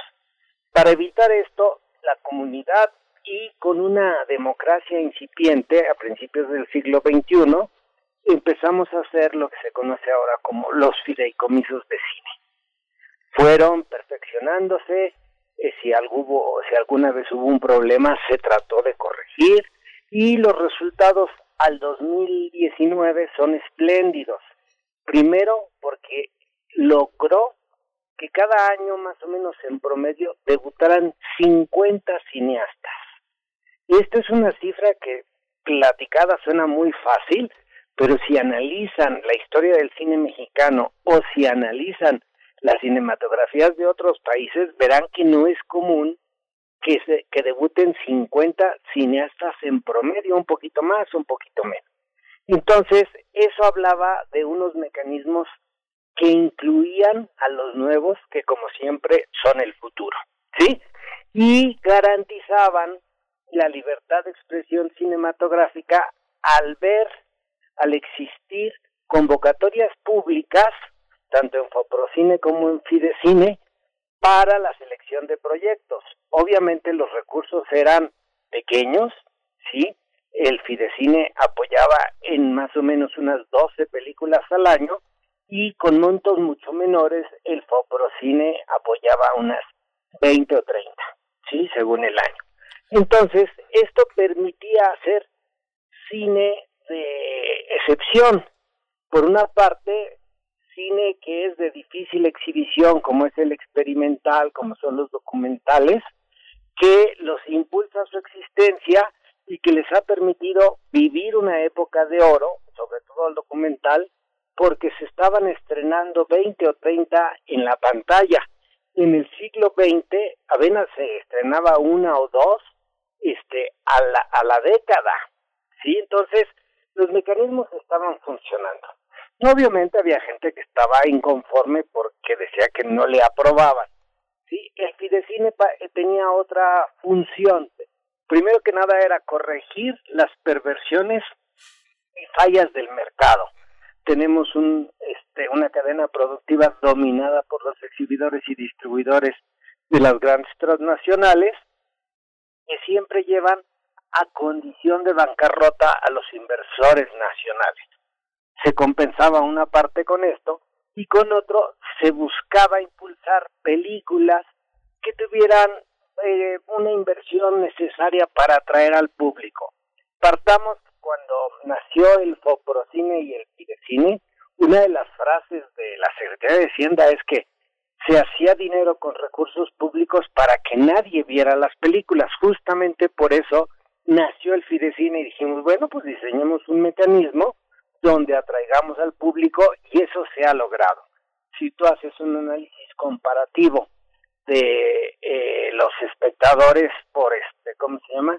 De anuales, teníamos que iba menos de un millón, más o menos en el 99, y el año pasado fueron 32.9 millones. O sea, hay un crecimiento en 20 años bastante interesante a pesar de las malas condiciones. Un logro era eso por parte del Fidecine y otro era la inclusión de la sociedad civil cinematográfica en la toma de decisiones para evitar pues los males nacionales como son la corrupción, como son este el uso y tráfico de influencias y cosas por el estilo. Avanzó muy bien. En el 2008 el Fidecine obtuvo un reconocimiento como el mejor mecanismo de inclusión social, le hace fideicomiso, en el que eh, las decisiones eran transparentes y el comité en pleno decidía las políticas. ¿Sí? Esto se le olvidó a Irma Heréndira Salazar cuando agarró y dijo, todos los fideicomisos son corruptos, hay dispendio, últimamente Andrés Manuel López Obrador anda diciendo que había aviadores. El diseño de Fidecine que tiene otra virtud es cero burocracia. O sea, nos dan un presupuesto, en este caso este año va a ser de 73 millones, que es muchísimo más bajo el que el del 2019, y este los gastos de administración no pasaban del 2 o el 3%. Esto se hacía porque el objetivo del Fidecina era evitar esa perversión de que cuando haces un instituto para apoyar algo, el 70% se va en pago de burocracia y el 30% para el objeto para el que fue creado. Lo logramos evitar. A pesar de todas estas virtudes, sí hay que aceptar que hubo una deformación en el periodo de 2013-2018 porque a la Secretaría de Hacienda no le gustaba Fidecine. ¿Por qué? Porque eran decisiones colegiadas y de repente ellos daban instrucciones que no se respetaban porque ellos ignoraban cómo funciona la industria cinematográfica. El día de ayer o antier salió en Forbes que 10 películas del Fidecine estaban siendo perseguidas, este, demandadas por incumplimientos diversos de contratos. A mí no me preocupa porque son de 289 proyectos aprobados, 10. Y de 230 filmados, 10. Eso nos lleva a un 2-3% de, de empresas demandadas por diferentes motivos. Que yo sepa, solo dos sí intentaron hacer un mal uso de los recursos, pero las otras seis son por problemas de burocracia, ¿sí? Que han llegado hasta el absurdo que los cineastas acabaron tarde la película, pero la acabaron, quisieron entregarla y hacer un cierre de cuentas para que siempre se hace un corte definitivo. Y se tanto el SAT como perdón como la Secretaría de Hacienda y el órgano interno de control y la Secretaría de la Función Pública se negaron a aceptarlas. O sea estabas cumpliendo pero porque no llegaste el, el 15 de diciembre a las 12 del día a entregarla te haces acreedor de una multa. Sí está en los reglamentos pero el cine a veces no es tan exacto por diferentes razones. Entonces se diseñó un mecanismo de la sociedad civil, lo cual fue un avance, un avance al fideicomiso que también se inventó en 1986 por parte de la comunidad que se llamó el Fondo de Fomento al Cine de Calidad, donde también habíamos hecho nosotros un intento de administración entre los que saben, la gente de cine y el gobierno. Ahí eran dos representantes del Estado, dos representantes de la IP y dos representantes del sector social. Como ese nos lo desaparecieron más o menos a principios de los 90, inventamos Fidecine. Y Fidecine son cinco representantes de la cadena cinematográfica y dos del gobierno. Ahí no entraban los recomendados del gobierno, cosa que sí sucede en los demás este organismos. Siempre ahí sí hay tráfico de influencias, simpatías y cosas por el estilo. Todo esto se está evitando con el entramado horizontal mismo que se empezó a extender hasta Foprocine, ¿sí? Y entonces teníamos un mecanismo que estaba avanzando, que rendía buenas cuentas, que estaba 100% supervisado por la Secretaría de la Función Pública y el órgano interno de control. Ellos estaban sentados en toda la toma de decisiones. Si de repente nos quieren decir que había corrupción y dispendio, pues les dices, oye, tú tuviste un representante ahí y no demandaste, ¿ya? Entonces, este, se basan en muchos dichos y agarraron parejo y justamente es lo que está sucediendo o sucedió ayer en la Cámara de Diputados. Hubo 178 votos en contra, pero hubo 350 o va a haber 350 intervenciones para la defensa de los fideicomisos en lo particular. O sea, ahorita se aprobó en lo general la extinción de los 109 fideicomisos, lo cual es muy grave porque la cuarta transformación está traicionando su palabra, sus promesas de, campaña, pero además está traicionando la ley de austeridad republicana, esta que emitió en noviembre del 2019, de repente ahí puso unas reglas del juego que Foprocine no pudo cumplir y lo desaparecieron a pesar de la defensa que hicieron Alejandra Frastro y Mariano Varo, y nos dijeron, no se preocupen, desaparece Foprocine, pero transformamos Fidecine, ojo, la palabra era transformamos Fidecine para este que absorba las labores de, de Foprocine, cosa que no estaba mal, absorbe los presupuestos, cosa que tampoco estaba mal, y de repente, este, faltando a lo que sacaron en la ley de austeridad republicana, mandaron después una orden a este Delgado, el presidente de la Gran Comisión, y violando las promesas que habían tenido desde hace meses, sacan la extinción de los fideicomisos. Todavía, cuando hicieron el primer intento, hablamos con ellos y hubo un compromiso fuerte de Delgado diciendo, no se extinguen, ya entendimos, como dice la Constitución, fuimos escuchados, más de 100 personas que estábamos ahí, porque ahora la comunidad es amplísima, cosa que me gusta mucho. Eso quiere decir que tenemos un gran futuro si entre todos defendemos. Entonces nos dieron en ese Parlamento abierto nuevamente la promesa de no extinción y el día de ayer pues nos llevamos la mala sorpresa que ahora sí en un, en un tercer intento aprobaron la extinción con las reservas de 350 intervenciones. Espero que dentro de esas intervenciones y en votos particulares todavía hay una pequeña llamita de esperanza, pequeña porque ya vimos que desgraciadamente la independencia de poderes no existe. Eh, eh, el Ejecutivo sometió al Legislativo y le hizo que incumpliera su promesa a la sociedad, ¿sí?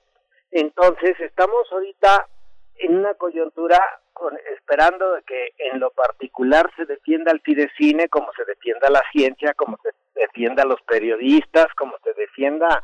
Hay tantas cosas de defendibles. Tú mencionabas hace un ratito que la sociedad civil ayer se hizo presente, entregó unas firmas, hasta donde yo sabía y me quedé contando eran 35 mil, ¿sí?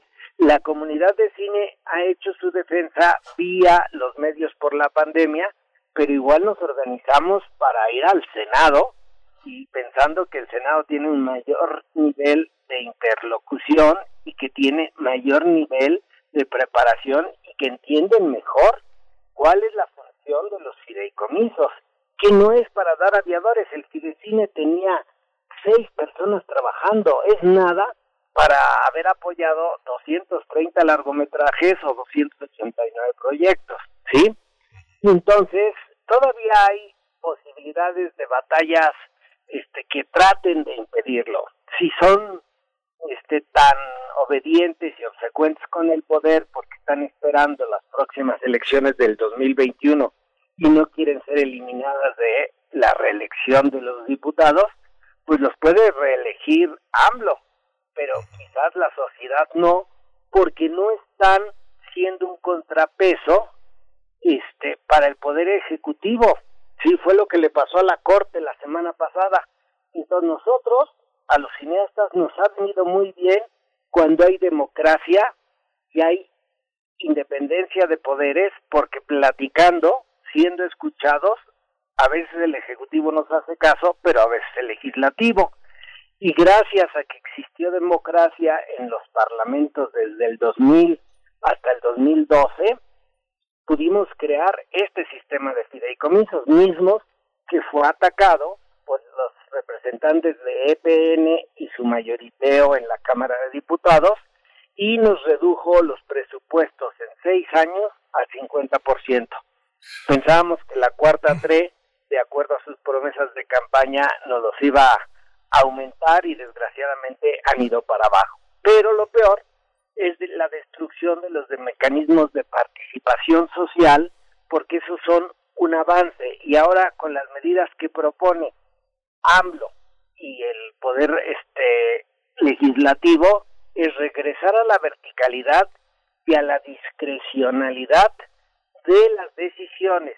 Y ahora sí hay montos importantes. En el 99 había más o menos unos 80 millones de presupuesto. Ahora estamos hablando de más de 300 millones de presupuesto. Entonces, si antes nos quejábamos de que pudiera existir y tenemos nombres, o sea, todavía recuerdo que Jorge Alberto Lozoya, cuando era director de cine, financió una película para una ópera prima de un francés.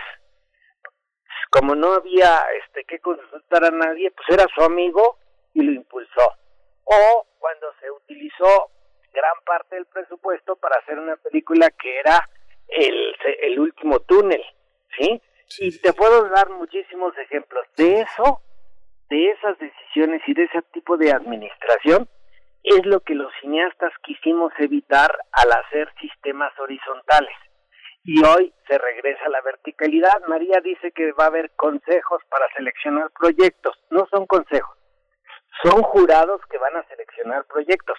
No van a dictaminar las políticas públicas para el desarrollo de la industria cinematográfica, lo cual viola eh, el Tratado de, sobre la Diversidad Cultural, que apoya las industrias culturales como la del cine, la Convención de los Derechos Humanos, porque los derechos culturales están ahí, y la Constitución, porque es una grave recesión. Entonces, ahorita vamos a ver qué sucede, a ver si lo logramos todavía parar. Hay dos velitas chiquititas que puede hacerlo, y si no, veremos qué mecanismos legales vamos a tomar, porque el Pacto de San José, radicado en Costa Rica, prohíbe también las regresiones y podemos demandar ahí. También podemos pedir que algunos diputados y senadores firmen una protesta de anticonstitucionalidad porque va en contra del capítulo 1 de la Constitución mexicana que es sobre los derechos humanos y sus garantías u otro, otra acción que nos propongan, ya está una organización que se llama Artículo 27, nos estamos asesorando con el artículo 19 también, y pues dentro de la comunidad tenemos gente muy capacitada y con este buenos argumentos y nos estaremos reuniendo una vez que suceda. Por el momento, como dicen por ahí en el béisbol que ahorita ya empezaron los juegos, esto no se acaba hasta que esté el out 27. Esto no se acaba hasta que los senadores aprueben y entreguen el acto oficial y salga publicada en el diario oficial de la Federación. Perdón por extenderme, Miguel Ángel. No, no, no, Víctor, ese, ese panorama es muy, es muy importante. Fíjate que, bueno, yo he tenido la, este, la oportunidad como periodista desde los años 80 de estar cubriendo muchas, eh, muchos de estos aspectos, toda esta historia que tú has planteado, pues la hemos visto transcurrir frente a nuestros ojos, hemos visto que hay una, hay una poderosa ejida de visiones independientes. Yo recuerdo perfectamente todos los impulsos, eh, toda la complicidad desde Fernández Unzaín al frente de la SOGEM, Víctor Hugo Rascón Banda, este, María Rojo, toda la parte de, de cineastas que hicieron un frente junto con escritores, junto con gente de teatro porque es un sector que está muy hilvanado este, para detener toda esta, esta parte que ha sido tan difícil, esta parte también de la cartelera de las empresas que no, no distribuyen, no dan tiempo en pantalla, este, el tema de los impuestos, el tema de la participación y los apoyos en festivales internacionales, toda esta parte que también tiene una triste historia en, en la parte de recomendados. Y francamente, digamos que el presidente tiene muchísimas virtudes, es un líder, es un es un hombre de lucha, pero eh, es un hombre que lee, es un hombre que conoce la historia, pero sabes, a, mí me da una impresión, Víctor, que es un hombre que no, no, no se mete al cine, que no ve teatro, ¿no? Me da la impresión de que es una parte muy importante para entender cómo se hace. Uno de los argumentos es que siempre son los mismos. No sé, a mí me ha tocado ver crecer a, a, a Gael eh, eh, que puso su productora junto con Diego Luna, Gal García, y que son personas que se han formado en el, cine, que los hemos visto dormidos en las butacas mientras sus padres ensayan, este, mientras sus padres montan. Eh, son, son, es, es, una tribu, es una tribu del cine. Ya han estado Mariano Varo, eh, María Rojo, toda la gente que está ahora eh, luchando porque sea reconocida esta parte, ha sido muy difícil enfrentar a las autoridades de Hacienda. Yo recuerdo eh, Paco Ignacio Taibo XII en un momento en el que se discutía el tema de los impuestos para el libro. Un legislador puso de ejemplo que los libros funcionaban como los zapatos y Paco Ignacio Taibo II le dijo, bueno, este, no sé cuántos zapatos ha leído usted. E, esa parte de Hacienda ese ha sido un, un tema muy difícil, Víctor, ¿no? Es una parte que, pues, que tenemos que discutir, ¿no? Te platico. Este, esa frase de que no hay nada diferente entre un libro o una película y una caja de zapatos o unos zapatos, se nota que lo dan en el ITAM, en el Instituto Tecnológico, porque no lo han repetido tres secretarios de Hacienda en diferentes momentos que nos hemos enfrentado para la defensa de la cultura nosotros y ellos para la extinción, y siempre repiten la misma frase, lo cual quiere decir que un profesor se las dice, y yo, que soy bastante irónico, les decía, ahora entiendo por qué administran tan mal, ¿no? Se ponen los libros en los pies y ustedes creen que Blasito o cualquier otra marca de zapatos es la Biblia. Entonces, este, hemos, tenemos ya estudios donde les demostramos los impactos de inversión, de empleo, de captación de impuestos y de este cómo se llama de desarrollo nacional aparte de lo de la identidad y la formación y la educación informal etcétera donde les demostramos que el dinero que dan a los fideicomisos aparte de lo que reciban por su parte proporcional que si hicieron una película fíjate ellos impulsaron el Fidecine, impulsaron la película de No se aceptan devoluciones. A esa película se le dieron 10 millones, pero ellos retribuyeron de regreso 50, ¿sí? Casi la mitad del presupuesto del año, ¿no? Y ese dinero se utilizó para hacer otras películas. Entonces, todo eso se les ha demostrado que hay desarrollo, que hay economía, que no se puede crecer si no hay impulsos detonantes como son estas, pero que además a los 18 meses la película que se produce con un estímulo regresa el 100% de ese estímulo vía el impacto económico y el impacto de tributación a los 18 meses. Entonces nada más es una posposición de, de recibir ese dinero, más todos los impactos lo hicimos porque sí venían muchos secretarios de Hacienda del ITAM y ahora que tenemos un secretario de la UNAM, ¿sí? Que yo pensaba que Herrera era, iba a ser más sensible, nos aplicó la dosis. Primero nos, nos hace recortes. Tres años, dos recortes y un mini incremento. Y luego, ahora viene la extinción. Entonces dices, ¿qué pasó? No son las escuelas como el ITAM, que eran este, particulares, ahora hasta en las escuelas nacionales, vamos a llamar así, como de corte de impacto popular y nacional, como la UNAM, los educan iguales. Hoy debería de estar él muy pendiente porque la pandemia ha afectado tanto a la producción nacional como a la exhibición total que refleja. Van a dejar de ir en el 2020 200 millones de espectadores, lo cual es un mar de dinero, este, de los 350 que fueron en el 2019, Miguel Ángel. Entonces, estás hablando que va a haber una reducción del 60-70% de los impuestos que se generaban en las salas de exhibición nacional. Entonces, ¿de dónde vamos a sacar para los presupuestos del 2020? y el mecanismo que nos puede resarcir, que sería el estímulo fiscal de la ley del impuesto sobre la renta, el 189, pues yo no creo que vaya a haber muchas empresas que deseen usarlo, porque todas tuvieron siete meses de cierre o consumo bajo. Entonces no van a tener ISR para pagar impuestos tampoco. Entonces nos viene un golpe muy fuerte en el 2021. Sí, a seguirlo.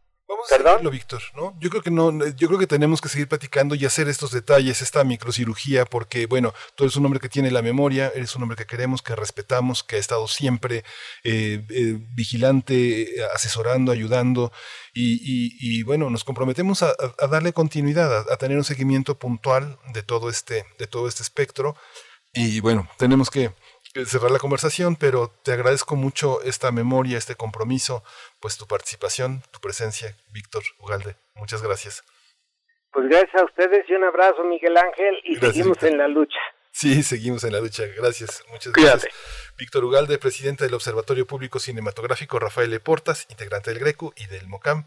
Muchas gracias por estar con nosotros esta mañana. Vamos a irnos con música rápidamente. Vamos a escuchar de Heinz Sawyer y Michael Wolny, Vender Pastor im Grünen.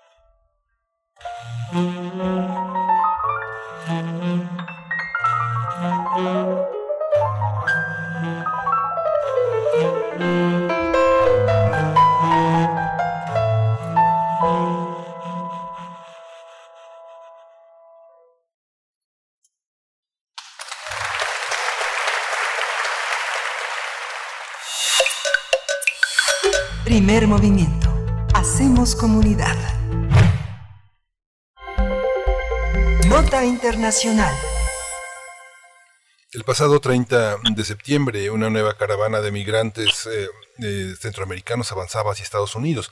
El primer grupo partió desde Honduras, pero este jueves y viernes se unieron cerca de 3.000 personas en Guatemala para intentar llegar a Estados Unidos.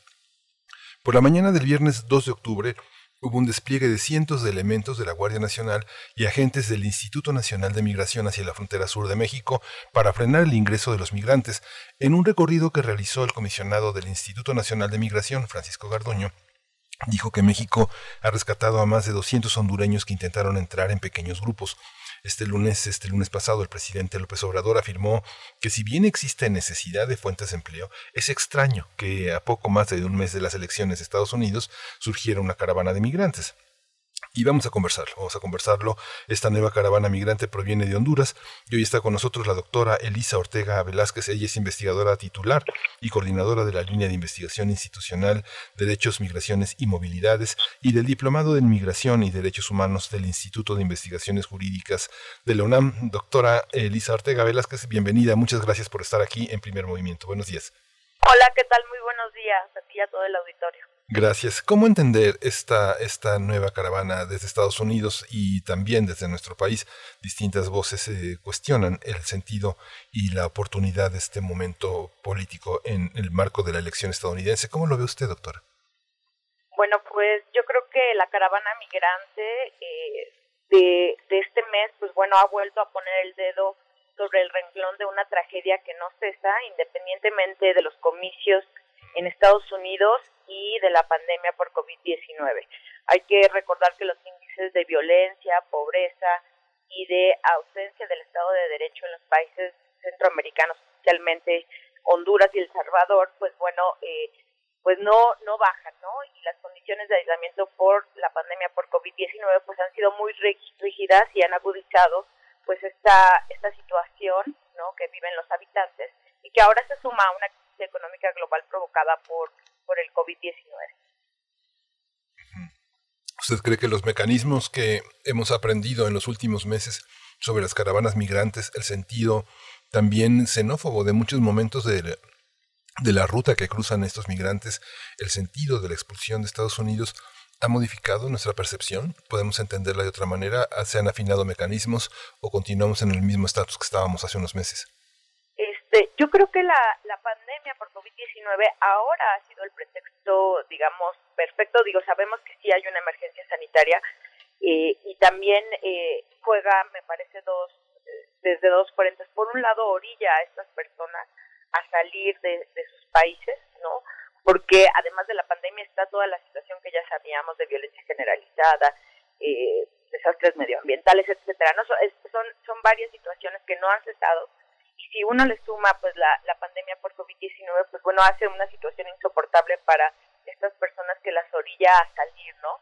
Eh, sin embargo, es la misma pandemia la que eh, ha logrado su disolución, no de esta pandemia, porque a raíz de, de los protocolos sanitarios y demás, pues bueno, se ha puesto límite, por ejemplo, a acuerdos de libre movilidad que había entre los países de, Centroamérica y se ha, ha, logrado que estas personas queden totalmente replegadas y se ha logrado pues su disolución, ¿no? Entonces, estas personas intentaron eh, a través de esta caravana, pues bueno, romper, eh, o bueno, poner a prueba esta, esta reapertura de las fronteras en el caso específico de Guatemala, que como sabemos, pues bueno, Guatemala, al igual que muchos eh, países, cerraron sus fronteras desde marzo pasado a raíz de la pandemia.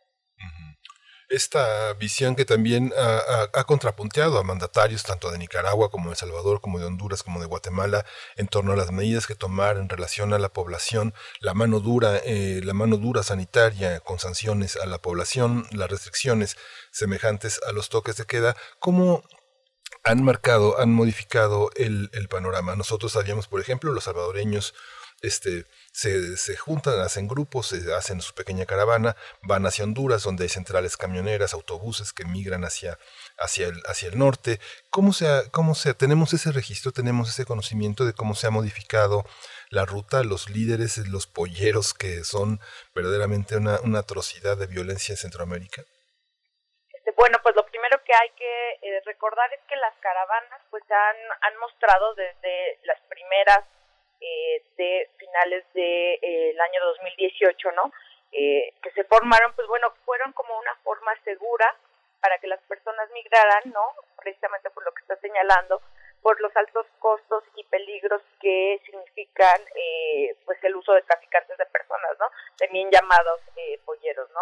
Las personas usando estos servicios, pues bueno, se, se ponen en riesgo de secuestros, violaciones, ejecuciones, de este, trata, ¿no? también incluso asaltos a punta de machete y, y en general ser carne de cañón para, para el crimen organizado. Entonces las caravanas migrantes, pues bueno, eh, emergieron a finales de 2018 como esta nueva forma de migración masiva, vistosa y organizada que eh, permitió darles alguna protección a las personas migrantes y también seguimiento por parte de ONGs, medios de comunicación y, organismos de, derechos humanos.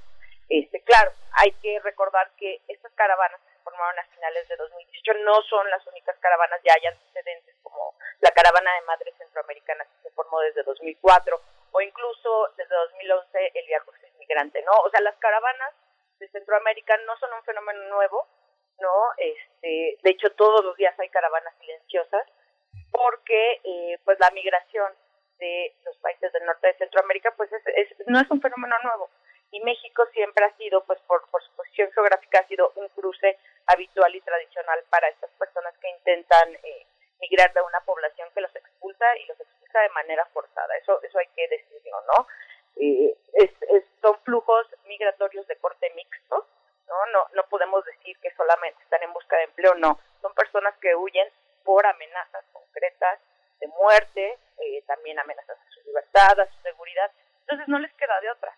¿no? Eh, entonces, bueno, pues eh, la situación se ha recrudecido en la región a raíz de que el año pasado, bueno, Estados Unidos tomó acciones muy contundentes, no solamente con estos países, sino también con México. Firmó acuerdos de tercer país seguro con El Salvador, Honduras y Guatemala, y también con México, aunque en el caso de México no se llamó expresamente acuerdo de tercer país seguro, pero sí están los protocolos de protección al migrante o la política llamada Quédate en México y el acuerdo de junio del año pasado que se firmó a raíz de las amenazas eh, de subir los aranceles a las eh, importaciones mexicanas. Entonces, eh, a raíz de esto, los países centroamericanos y México, pues bueno, han desplegado militares, ¿no? En el caso de México, pues la Guardia Nacional, la recién estrenada Guardia Nacional, se usó básicamente para contener y, eh, y deportar eh, a, los migrantes de las caravanas. ¿no? El último ejemplo lo tenemos de enero, ¿no?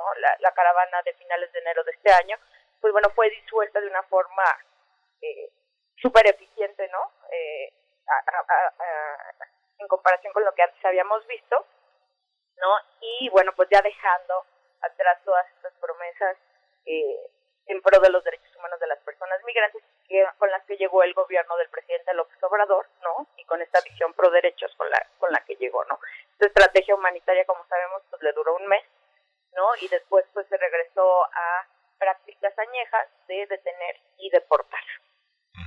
Eso que dice, bueno, es muy, es muy duro, doctora Elisa Ortega Velázquez, porque finalmente tercer país seguro se convirtió entre nosotros en un, en un eufemismo que, que, que modifica políticas que son, como usted bien dice, añejas. Pero esta, esta visión mm, de esta política exterior en relación con Estados Unidos que el presidente ha resguardado, tiene tomada con pinzas.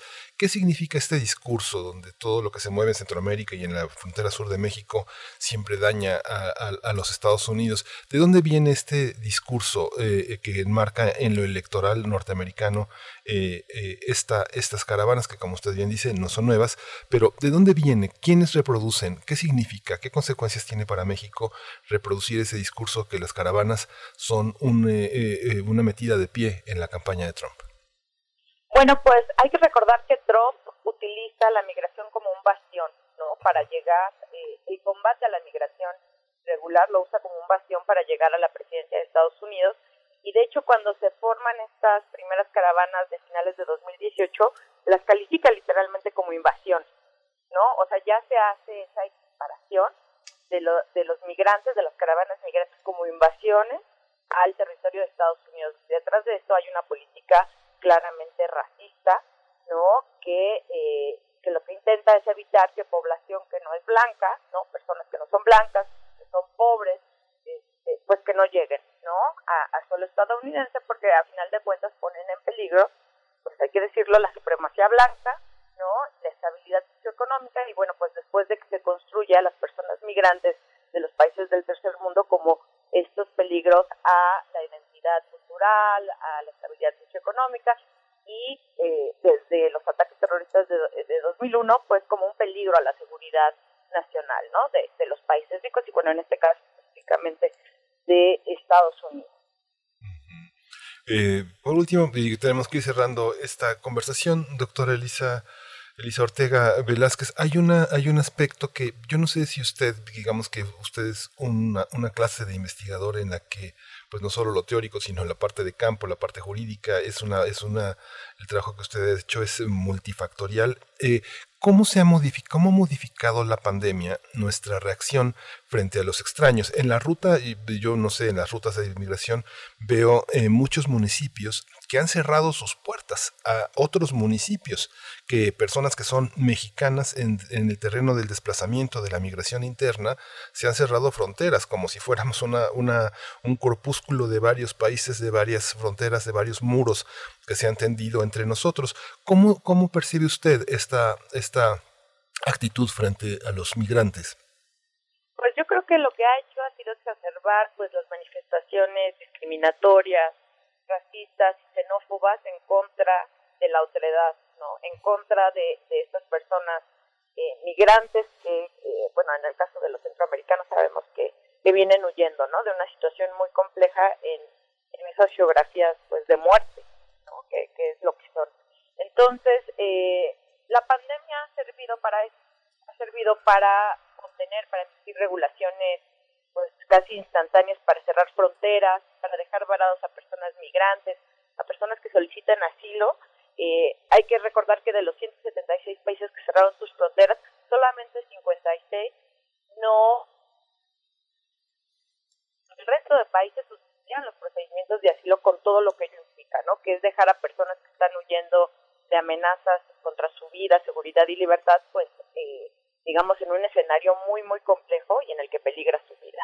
Entonces, eh, pues con la, pandemia ha sido, pues, eso, ¿no? Ha sido el, pretexto perfecto para que las medidas de contención de la migración irregular y de, de las personas que solicitan protección internacional, pues, sean este, endurecidas.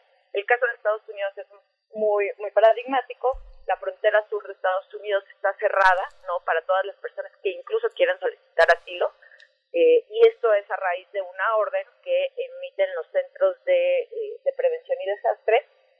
Y todo esto se hace en aras de controlar la propagación del virus, ¿no? Sin embargo, no es igual. Eh, Estados Unidos sí deporta a las personas migrantes sin hacerles antes la prueba del COVID y ya incluso está documentado cómo ha, eh, ayudado a propagar eh, el virus de Estados Unidos a través de estas deportaciones en al menos 11 países que, digamos, son, están en vías de desarrollo. Sí. Una pregunta chiquitita, es, es, una pregunta que, bueno, un investigador como usted, que muchas veces eh, trae malas noticias, el trabajo que usted hace es eh, siempre esperanzador, siempre hay salidas, siempre hay propuestas. ¿Usted espera que haya eh, en lo inmediato una, una, una propuesta? ¿De dónde tiene que venir una propuesta más esperanzadora, más empática del gobierno mexicano? ¿Dónde la, dónde la vislumbra usted? Si es que la vislumbra, Elisa.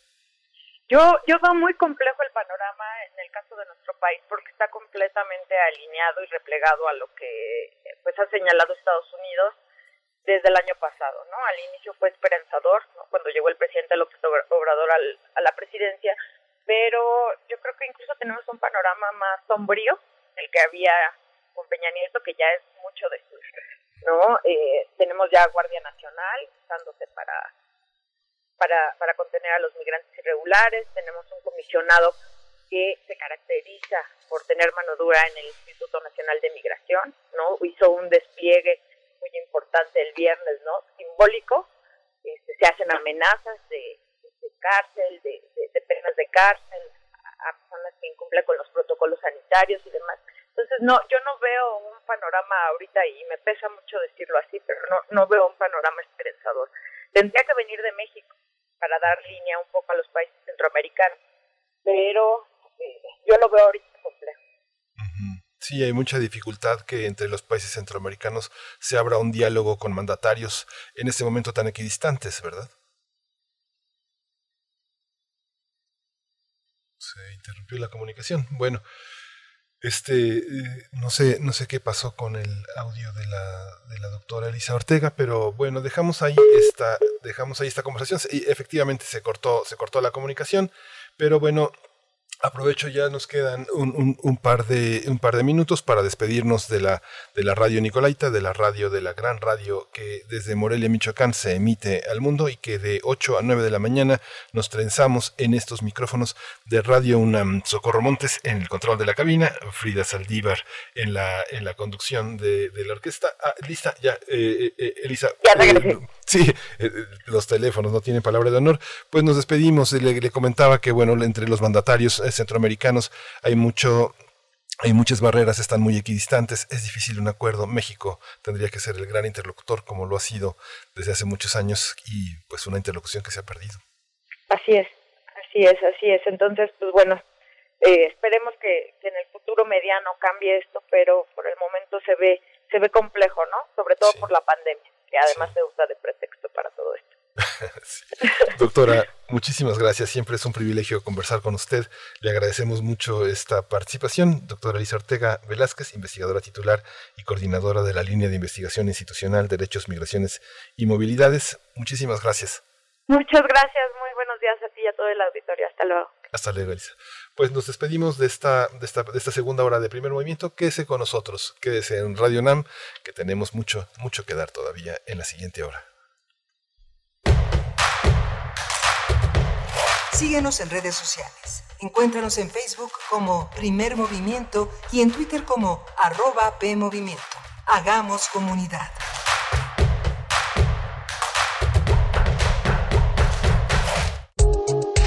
La psicología observa al ser humano, sus escenarios y comprende su diversidad. Adentrémonos en ella. Juntos hagamos conciencia. Psicología y Sociedad. Cuarta temporada. Un programa de análisis y reflexión con Berenice Camacho y los doctores Mariana Gutiérrez Lara, Jorge Álvarez Martínez y Laura Ramos Langurén. Todos los lunes a las 18 horas por el 96.1 de FM y su retransmisión los jueves a las 16 horas por el 860 de AM. O si lo prefieres, escucha el podcast en radiopodcast.unam.mx. Radio UNAM, experiencia sonora. El 48 Festival Internacional Cervantino se vuelve digital para llegar a ti. Sé parte de esta fiesta cultural. 12 países, más de 50 actividades y 570 artistas en acción. Vívelo de forma gratuita del 14 al 18 de octubre. Conoce la programación en festivalcervantino.gov.mx. Contigo en la distancia, el Cervantino es hashtag el espacio que nos une. El espacio que nos une. En acatamiento a la sentencia del Tribunal Electoral del Poder Judicial de la Federación, el INE llevará a cabo la encuesta nacional abierta para la elección de la presidencia y la Secretaría General del Comité Ejecutivo Nacional de Morena. Si eres militante o simpatizante del Partido Morena, mayor de edad, y cuentas con credencial para votar vigente, participa en la encuesta nacional abierta del 2 al 8 de octubre de 2020. Consulta la convocatoria y las bases en INE.mx. Contamos todas, contamos todos. INE. El distanciamiento social y el aislamiento son medidas necesarias para los tiempos que vivimos. Y donde el ocio aparece, la cultura llega a sanar. Cultura UNAM pone a tu disposición el programa Cultura UNAM en casa, una programación variada de actividades a distancia, a las cuales puedes acceder por distintos medios digitales, artes visuales, música, danza, teatro, cine, literatura, cursos, talleres y más. Busca las distintas opciones que hemos preparado para ti en TV UNAM, Radio UNAM y en culturaunam.mx. En redes sociales puedes estar al tanto de las actividades con el hashtag Cultura UNAM en casa. Fomentamos el acercamiento social frente al distanciamiento físico. Cultura UNAM.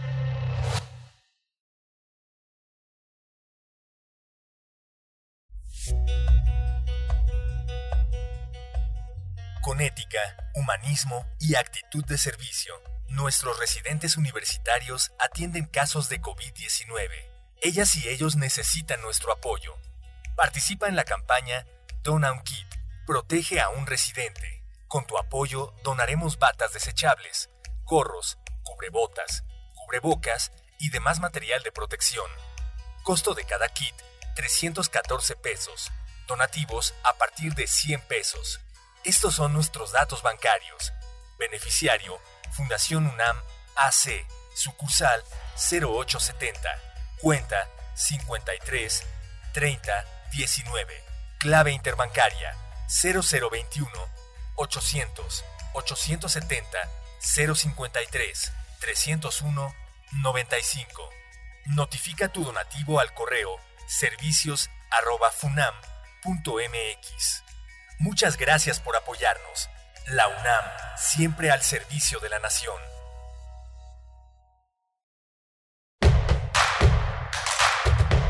Encuentra la música de primer movimiento día a día en el Spotify de Radio UNAM y agréganos a tus favoritos.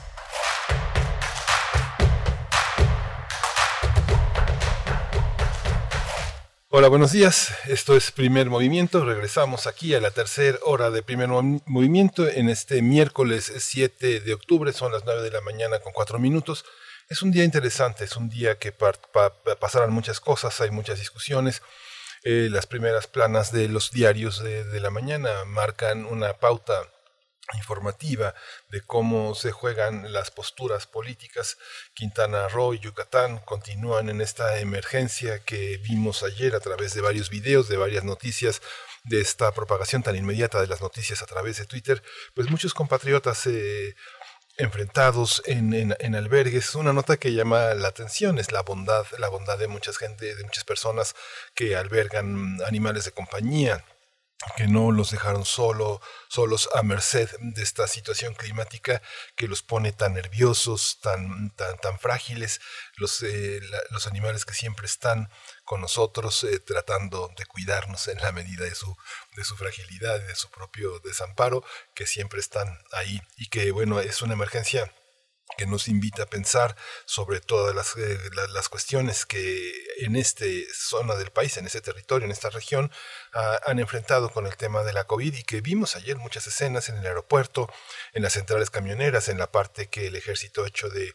reubicación de las personas en el desalojo de hoteles, los turistas que, los pocos turistas que nos eh, visitan, pues están ahora replegados en esta, en este, en esta emergencia que ya ya con eh, las Fuerzas Armadas, la Marina se está respondiendo. También el tema de los fideicomisos que hemos tratado, hoy lo tratamos particularmente con un hombre de una larga trayectoria, un hombre comprometido con todo este trabajo que es el del cine. Desapareció Foprocine, se hizo una promesa de generar mecanismos que fueran suficientes para paliar el tema del cine. Eh, en los últimos años se han producido cerca de 405 películas en, en Foprocine con, estos apoyos. Es importante en una industria que descolla en el mundo entero, que tiene premios, reconocimientos, el tratamiento de los temas mexicanos, la manera de filmar, pues nos ha colocado en un orbe internacional muy importante. Tenemos, Víctor decía, más de 170 festivales en México, no son los 300 festivales que hay en Alemania, pero es una cifra considerable. Acabamos de conversar también esta mañana con justamente con, con Pau Montagud y con, y con Inti Cordera, que son los eh, dirigentes, los fundadores de, de, este Docs MX, este festival de documentales que pues ha tenido más de 18 mil documentales a lo largo de 15 años, que es una cifra pues muy, muy importante. Tenemos eh, una, una mesa del día que viene hoy con dos eh, figuras, dos especialistas muy importantes para hablar sobre el etiquetado frontal de alimentos, quienes están dentro, quienes están fuera, frente a estas eh, alianzas em, empresariales que, que ponen en tela de juicio muchas, muchas de las, de las medidas que se han tomado. Estará con nosotros Paulina Magaña, que es coordinadora del área de salud alimentaria de El Poder del Consumidor, y la doctora Alejandra Contreras, investigadora del Instituto del Instituto Nacional de Salud Pública, maestra en Ciencias de la Salud y doctora en, en, nutrición poblacional. Hoy vamos a tener, pues ya, este, si Frida lo, lo dictamina ya necesario, pues vamos a ir a la poesía necesaria. Vamos a la poesía necesaria. Vamos. Primer movimiento. Hacemos comunidad. Es hora de Poesía Necesaria. Tengo que decir que la poesía necesaria era mi turno el día de hoy, pero que pues está profundamente eh, dedicada a esta pérdida que tuvimos. Abraham García Ibarra ya no está con nosotros, él era un periodista, un hombre, un hombre, un hombre importante en el territorio de los medios, eh, eh, pero también era el abuelo de Ivana. Es una, Ivana es una presencia permanente, todos los días está con nosotros. Ella es la hija de Berenice Camacho y bueno, la nieta de Abraham García Ibarra que lo hemos perdido hoy, pero eh, Berenice no está con nosotros y bueno, esta poesía está dedicada a esa presencia múltiple que todos los días, todos los días está con nosotros con muchísimo cariño, la abrazamos en este trance tan profundo, tan doloroso que es eh, la pérdida en estas condiciones de despedida que nos imponen las condiciones este, sanitarias que, que enfrentamos, sea por COVID o sea por otras cosas. La poesía necesaria tiene la música hoy de Pasatono, la orquesta, la orquesta de, comanda Rubén Luengas. Esta obertura maromera es lo que vamos a escuchar. En la Mixteca oaxaqueña prevalecieron las orquestas de este tipo, junto con representaciones circenses, campiranas, que recorrían la región. Estuvieron a punto de extinguirse, pero gracias al trabajo de Rubén Luengas Edgar Serralde y Patricia García, seguidos por un enorme grupo de músicos, se revivó esta tradición. Las elecciones de Anastasia Sonaranda y su proyecto Linajes del Tiempo. Si usted quiere escuchar más de Rubén Luengas, hoy que ha sido un día de cine, pues en el cine de Ángeles Cruz, eh, Arcángel, eh, La Tiricia, cómo curar la enfermedad de la tiricia, esta eh, película de Ángeles Cruz y también La Carta, pues ahí está, ahí está el pasatono. Rubén Luengas al frente de la música. Hoy vamos a escuchar nuevamente una poesía de Ricardo Yáñez, que nació en el 1948. Este libro es Ni lo que digo, donde está, sino amor. Dice así la poesía. Si no amor soy, entonces qué carajos, qué nube de pesar, qué estrella herida, bandera por qué vientos abatida, conversación resuelta en qué estropajos. Vengo del corazón a mis trabajos y voy de mis trabajos a la vida, vida que se te entrega inmerecida, pero que sabe dar sus golpes bajos. No sé ni qué decir, pero me digo que al fin y al cabo soy un buen testigo y voy a atestiguar que estoy amando. Todo lo que perdí, mejor ahora, que cuando lo tenía, llora, llora. No dejes de cantar, te estoy mirando.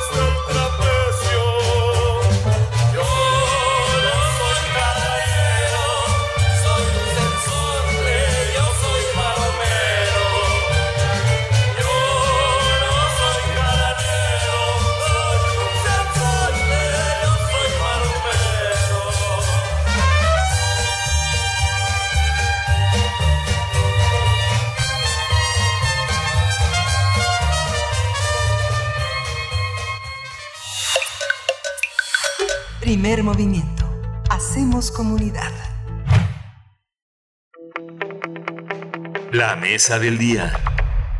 El pasado primero de octubre entró en vigor el nuevo etiquetado frontal para alimentos y bebidas no alcohólicas. Con ello, el sector empresarial interpuso amparos contra la regulación inscrita en la norma oficial mexicana NOM número 051. De acuerdo con el Consejo Coordinador Empresarial, el costo por implementar esta nueva disposición ascenderá a 6 mil millones de pesos aproximadamente. La entrada en vigor del etiquetado frontal obliga a todos los fabricantes de la industria de alimentos y bebidas ultraprocesados a incluir un, un etiquetado de advertencia al frente de todos los productos preenvasados. Esto con el propósito de informar a los consumidores el contenido calórico de cada producto, así como para advertir de aquellos no recomendados para niñas y niños.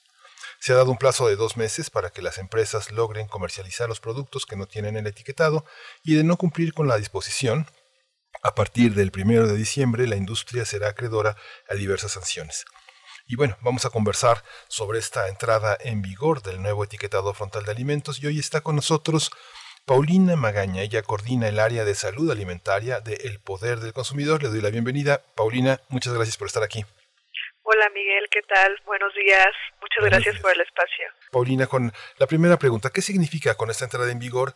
¿Qué significa también para, desde, desde varios puntos de vista? Tenemos el punto de vista de los propios empresarios, tenemos el punto de vista de los consumidores, de los nutriólogos, de los médicos, ¿cómo, por dónde empezar a entender esta nueva manera de visualizar los productos que cogemos en el súper? Sí, por supuesto que hay varios puntos de vista, pues dependiendo de, de los intereses que se estén que se estén atendiendo, ¿no? En este caso, pues recordar que esta norma tiene un objetivo específico, que es informar al consumidor de manera clara.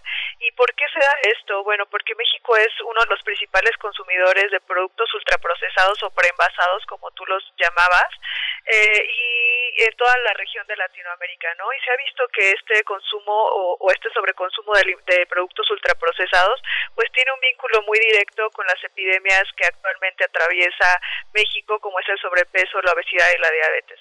En este sentido, pues desde hace mucho tiempo teníamos un etiquetado también obligatorio al frente de los empaques, pero este etiquetado pues justamente no cumplía con este objetivo que es informar al consumidor de manera clara, ¿no? Sino más bien al contrario, parecería que fuera un etiquetado diseñado para que el consumidor no tuviera esta información clara, porque nos hablaba de porcentajes, de calorías, y que justamente tiene mucho que ver con quién lo diseñó, ¿no? Esta fue una propuesta que, que, puso la industria de los alimentos para, este, para, para poner este etiquetado obligatorio.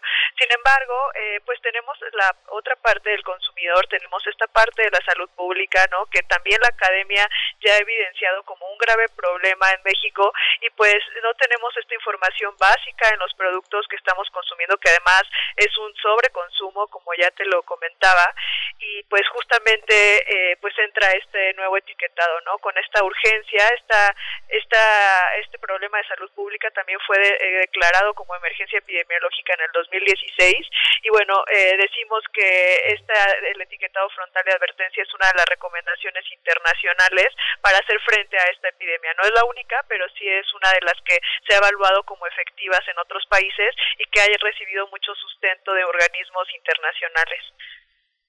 Sí, Paulina, esta, esta parte, por ejemplo, Bimbo, el caso de Bimbo, de esta, de esta enorme panadera internacional que, bueno, tiene este en el mundo pues más de 5.000 productos, son cerca de 100 marcas, 18 países, se ha expandido en los últimos, eh, en los últimos 6, 7 años de una manera impresionante en Estados Unidos, en Canadá, en España se re- retomó el nombre. Hay, una, hay un aspecto, veíamos, veía, veía ayer una, una, un trabajo que hizo un periodista de Quintana Roo que se puso a hacer una encuesta afuera de, de Walmart, de una, una cola aproximadamente de casi un kilómetro eh, frente a la, advertencia de este huracán y la gente estaba llevando productos empaquetados o preenvasados. ¿Cómo establecer estas reglas del juego con una, en una sociedad donde eh, justamente en esta pandemia hemos tenido una, una presencia, de, una necesidad enorme de que los productos en la despensa duren mucho tiempo y que los productos frescos o tenían en un primer momento tanta dificultad para adquirirse eh, directamente? ¿Cómo, ¿Cómo enfrentar esta relación? El problema de la obesidad, del azúcar, de la diabetes, de todas las enfermedades derivadas de la mala nutrición, son, son resultado de todas estas empresas eh, malvadas, malévolas. eh, tienen, ¿Qué tanta culpa tienen en este, en esta, en este concierto? Sí, por supuesto que el uso de productos ultraprocesados pues cada vez es más frecuente, una por el ritmo de vida, pero también tiene que ver mucho con la disponibilidad de los alimentos naturales, ¿no?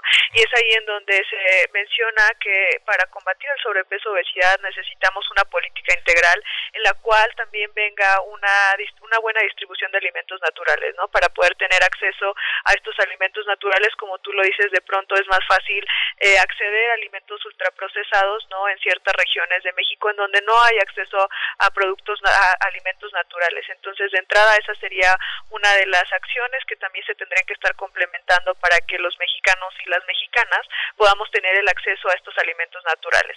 Pero por otro lado, bueno, si están disponibles estos productos ultraprocesados, decimos que eh, estos productos ultraprocesados son eh, altos en azúcares, grasas saturadas, sodio o calorías, ¿no? Que son los componentes o los ingredientes que se han visto muy vinculados al tema de sobrepeso obesidad en México. Estos productos aportan el 30% a la dieta mexicana y son eh, pues consecuencia de, este padecimiento de sobrepeso obesidad. Eh, sin embargo, pues también vemos que estos productos pues pueden ser reformulados por parte de las industrias para disminuir estas grandes cantidades que les añaden de azúcares, eh, sal, grasas, que no nada más tiene un fin tecnológico y de conservación de alimentos, sino también de generar esta adicción en los consumidores. Entonces, por un lado, pues sí, sí debería deberíamos de tener un mercado pues con, con menos productos ultraprocesados, con estas grandes cantidades que te mencionan de ingredientes críticos que dañan la salud, este pues para poder también tener estas opciones eh, que no nos dañen tanto como lo han hecho estos productos. Eh, este, Paulina, cuando escuchaba al doctor López Gatel en las primeras conferencias, en las primeras conferencias para anunciar cómo estaba el estado de salud eh, en los mexicanos, sorprendía la, la, franqueza en la que se expresaba la inequidad, la desigualdad en la que muchos mexicanos vivían para poder enfrentar sus necesidades alimenticias. Había ah, eh, también era el origen, el, doble filo de esta honestidad intelectual, esta honestidad gubernamental para decir que no se habían puesto fronteras, también criminalizaba los alimentos empacados y procesados. Yo por supuesto no estoy este, defendiendo esta, esta manera de alimentarse porque finalmente el tener una posibilidad de cocina heredada, tradicional, eh, con alimentos suficientes, a precios accesibles, es una garantía. Sin embargo, usted, eh, esta visión, por una parte que se criminaliza a los productores y por otra parte que se espanta a los consumidores, ¿usted cree que en ese momento hay un equilibrio? Me parece que este tema no había sido tan abiertamente hablado en sexenios pasados justamente porque la política pública estaba en nexos con las grandes industrias, ¿no? Entonces el hecho de que se empiece a hablar eh, como es, porque no es que lo diga solo eh, un gobierno federal, sino lo dicen la, academia y los estudios científicos a nivel internacional. Este vínculo que se genera sobre el consumo de, alimentos ultraprocesados o productos ultraprocesados con la salud, ¿no? Entonces me parece que es un buen punto en que se empiece a hablar tan abiertamente y se empiece a vincular, porque eso es lo que provocan estos estos productos, ¿no? Eh, por ahí hay algunos estudios, sobre todo el consumo de bebidas azucaradas, del cual México es uno de los más eh, de los países con mayor consumo de bebidas azucaradas, en donde se atribuye solo a México eh, 40 mil muertes al año por solo el consumo de bebidas azucaradas. Esto pues eh, derivado en el sobrepeso, obesidad, diabetes y algunos tipos de cáncer por el consumo de estas bebidas. Entonces me parece que es bueno que se empiecen a identificar tan claramente los factores que pueden generar eh, pues estos problemas de salud que además son las principales causas de muerte en México, ¿no? Sí, Paulina, eh, tú también que eres una experta en este tema, eh, muchos productos eh, no sabemos ni cómo se preparan, nadie regula los productos que se venden en las esquinas. Somos un país este, muy dulcero. Hay una parte en la que este, pues las panaderías son todavía una, una fuente de una fuente de consumo muy, muy importante en las colonias, en los barrios siguen siendo, no sé, quien haya probado las conchas o los bolillitos en Morelia eh, eh, o, también los panes en Chihuahua, son algo, algo verdaderamente extraordinario, pero sin regulación. Hay, una, hay un atavismo también en ciertos productos nacionales que han sido muy tóxicos. ¿Esto también debería de abordarse o es algo que debemos de conservar como parte de la tradición y los valores mexicanos? Bueno, creo que ahí podríamos también hablar de dos temas diferentes. Por un lado, la alimentación tradicional mexicana, ¿no? Que de pronto nos han hecho creer que, pues, que puede afectar nuestra alimentación. Sin embargo, si volteamos a ver, tenemos una gran cantidad de alimentos naturales originarios en México que además tienen algunas preparaciones culinarias que son muy nutritivas, son ricas y además forman parte de nuestra cultura, ¿no? Eh, esto depende de la región del país. Hay muchas preparaciones como los tlacoyos, las tlayudas, los quelites, ¿no? Entonces no tenemos que ver la, alimentación tradicional mexicana como el problema de, de, este, de esta epidemia o de este incremento en la epidemia. ¿Por qué? Porque desde hace mucho tiempo los, lo consumimos, ¿no? Pero fue de un tiempo para acá en donde la comercialización empezó a ser de productos ultraprocesados que empezó a crecer. Esto no quiere decir que no haya otros factores como la venta de ciertos postres o ciertos eh, alimentos eh, en la calle que podrían también contribuir a este problema de sobrepeso obesidad. Sin embargo, eh, pues cabe cabe resaltar que no es la principal causa, o sea, puede contribuir, pero sí se ha visto que la principal causa es el aumento eh, tan rápido del consumo de estos ultraprocesados. Entonces, sin duda tendrá que haber algunas regulaciones para estos espacios, pero eh, pues me parece que este etiquetado ataca muy bien esta parte que, que ha sido como, como de las más grandes, ¿no?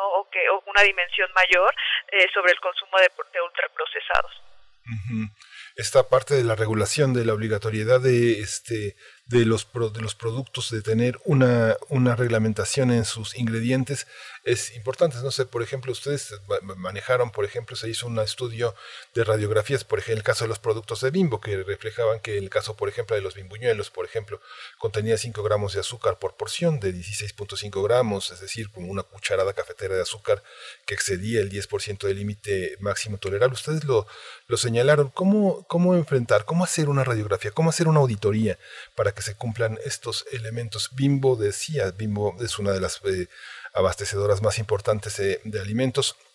La investigación, la inversión en investigación ha dado resultados eh, importantes para, pues para paliar este tema que se ha sido cuestionado por lo menos en una década del tema de la obesidad, de la diabetes, de su contribución en este, en este territorio. ¿Cómo, cómo, ¿Cómo entenderlo? Esta posibilidad de auditar, de auditar, ¿es posible o no? Que estos productos, pues como lo mencionábamos, tienen ciertas características, ¿no? Entre ellas tú mencionabas que un pan de dulce puede tener cantidades muy por arriba de lo que puede tener un pan en una panadería, ¿no? Sin embargo, no es lo único que tiene en exceso, ¿no? O sea, un pan de dulce que también tiene un exceso de sodio, que es muy clásico en estos productos empaquetados, pues ya ves que tiene un doble riesgo, ¿no? Por un lado un exceso de azúcar, pero por otro lado un exceso de sodio. ¿Qué te habla esto? Pues que tienes dos ingredientes críticos en conjunto que además generan esta, esta, esta mayor probabilidad de compra por el sabor que, que, están produciendo, ¿no? Entonces, sí, eh, las empresas tienen la obligación de reportar todo lo que contiene un producto, sin embargo, justamente la limitante es que esta información no ha sido clara, ¿no? Eh, de pronto, si no se reporta la información como que contiene el producto, pues ah, entran algunas verificaciones. Estas verificaciones las hace eh, por Profeco y pues obviamente tienen sus sanciones, ¿no? Pero aquí el problema no es que no se declare eh, lo que contiene un producto, sino que lo que se declara no es claro para el consumidor.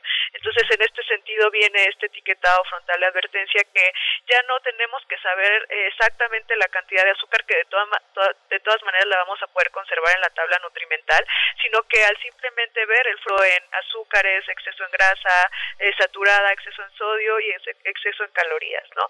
Entonces, eh, pues esto es lo que lo que tiene que informar un etiquetado, ¿no? recordando que también el consumidor pues dedica muy poco tiempo para decidir entre un producto y otro y que un etiquetado como el que teníamos anteriormente pues no nos daba esa visión de, de, poder elegir mejor. Sí esta idea de, por ejemplo, el tema también de la seguridad alimenticia, bueno, ha contribuido a que los niños eh, de hoy pues no, no, no, no salgan, el ejercicio se ha disminuido. Esta, esta medida eh, frente a otras, eh, eh, tener un apoyo nutrimental en la medicina pública, en la orientación en los centros de salud, el mayor acceso a la posibilidad de hacer ejercicio, son elementos que contribuyen a bajar el tema de las enfermedades, pero ¿usted cree que el etiquetado en qué porcentaje va, va a paliar el tema de las enfermedades relacionadas con el consumo de alimentos? Sí, por supuesto que eh, pues es muy importante señalar cuáles son las acciones no en torno al sobrepeso. Obesidad que ya dijimos que tienen que ser varias no solo una va a atacar el problema. En este sentido hay algunas acciones individuales y algunas otras acciones eh, del contexto, del, del ambiente alimentario, de la política pública, ¿no?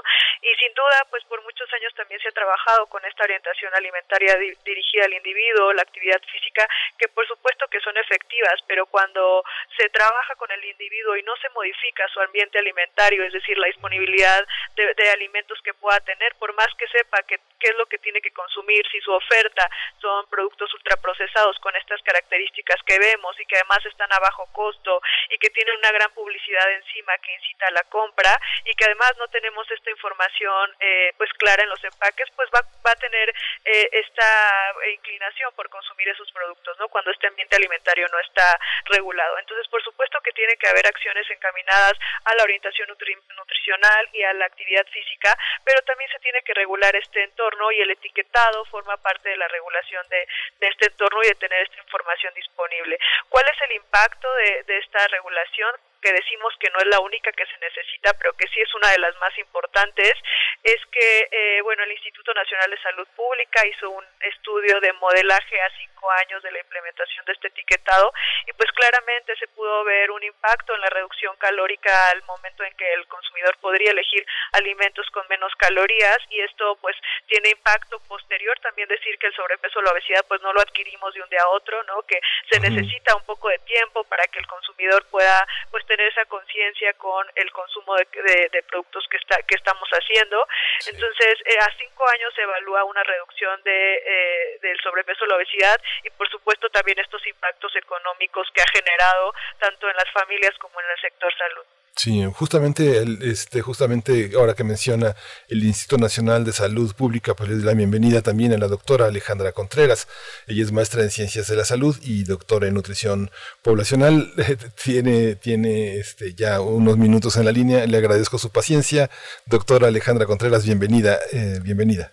Buenos días, Miguel Ángel. Un gusto estar con ustedes. Gracias, Alejandra. Escuchó el comentario que Paulina Magaña, coordinadora del área de salud alimentaria del Poder del Consumidor, ha expresado justamente a partir de los datos que ha revelado el Instituto Nacional de Salud Pública.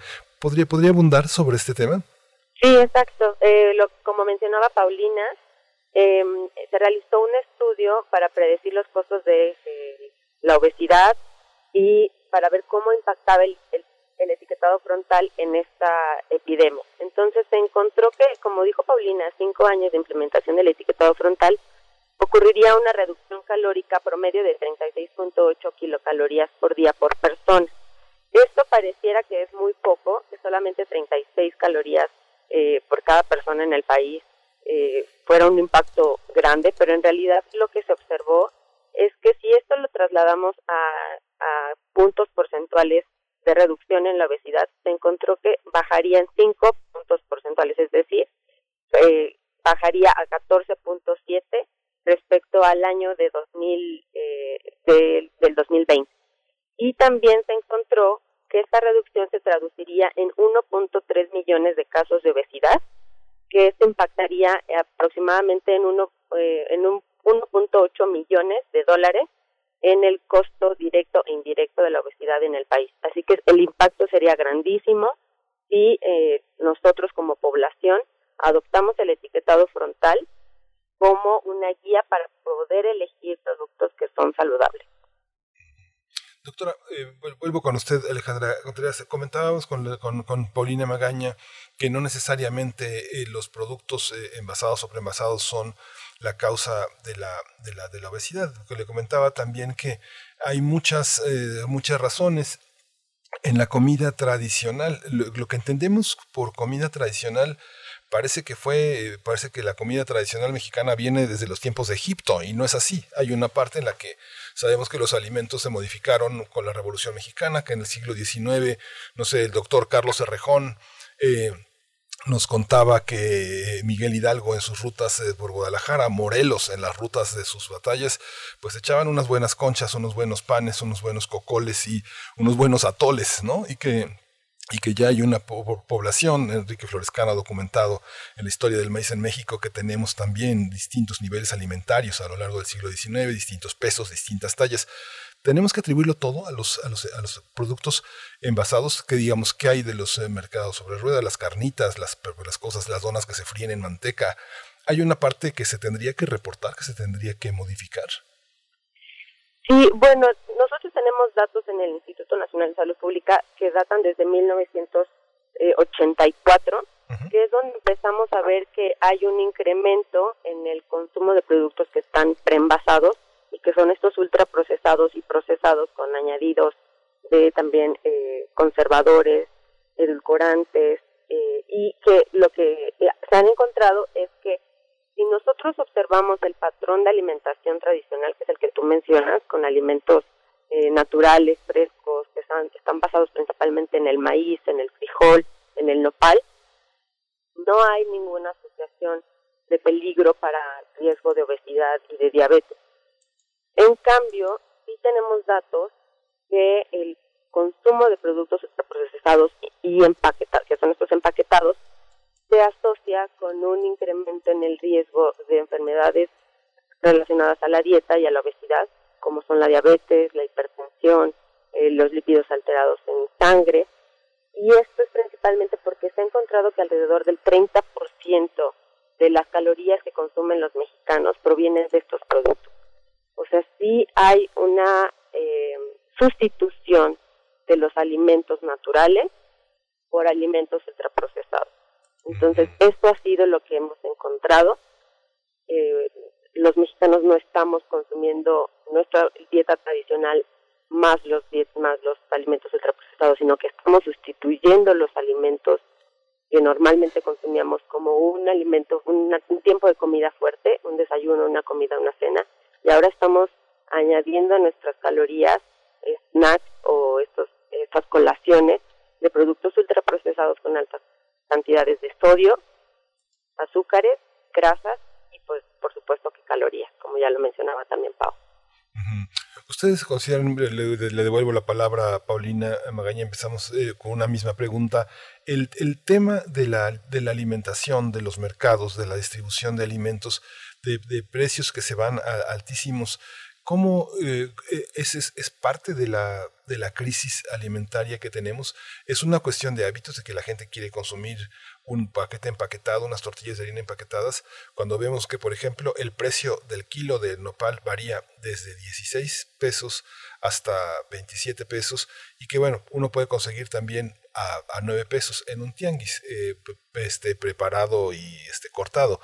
Pero este tipo de precios, no sé, la fresa eh, el más bajo es 42 pesos. Están, digamos, un paquetito de fresas están en las tiendas de autoservicio a 80 pesos. Digamos, en relación al, al precio, al salario mínimo, ¿cómo, ¿cómo evaluar esta parte? ¿Es parte de la crisis alimentaria o son los hábitos que la gente no entiende? ¿O es también una parte de una crisis en la que no se pone un freno también a esta parte? Sí, creo que en este sentido, eh, pues este, es un poco un mito, ¿no? Que decimos que la alimentación saludable pueda ser más cara. Eh, desde el poder del consumidor hicimos un ejercicio comparando los productos ultraprocesados que comúnmente se pueden eh, llegar a consumir contra algunos eh, alimentos naturales originarios de México, como tú lo dices, el nopal, eh, algunos otros como la avena, el amaranto, ¿no? Y nos dimos cuenta que, que justamente se puede acceder a una alimentación saludable, un costo menor que el consumo de productos ultraprocesados. Te pongo un ejemplo, por ejemplo, una bolsa de, de botanas saladas, como pueden ser unas papitas, eh, pues por una cantidad muy pequeña, en 62 gramos, un costo promedio es de 15 pesos, cuando un kilo de papa eh, te puede salir a un menor costo y el rendimiento es mucho mayor, ¿no?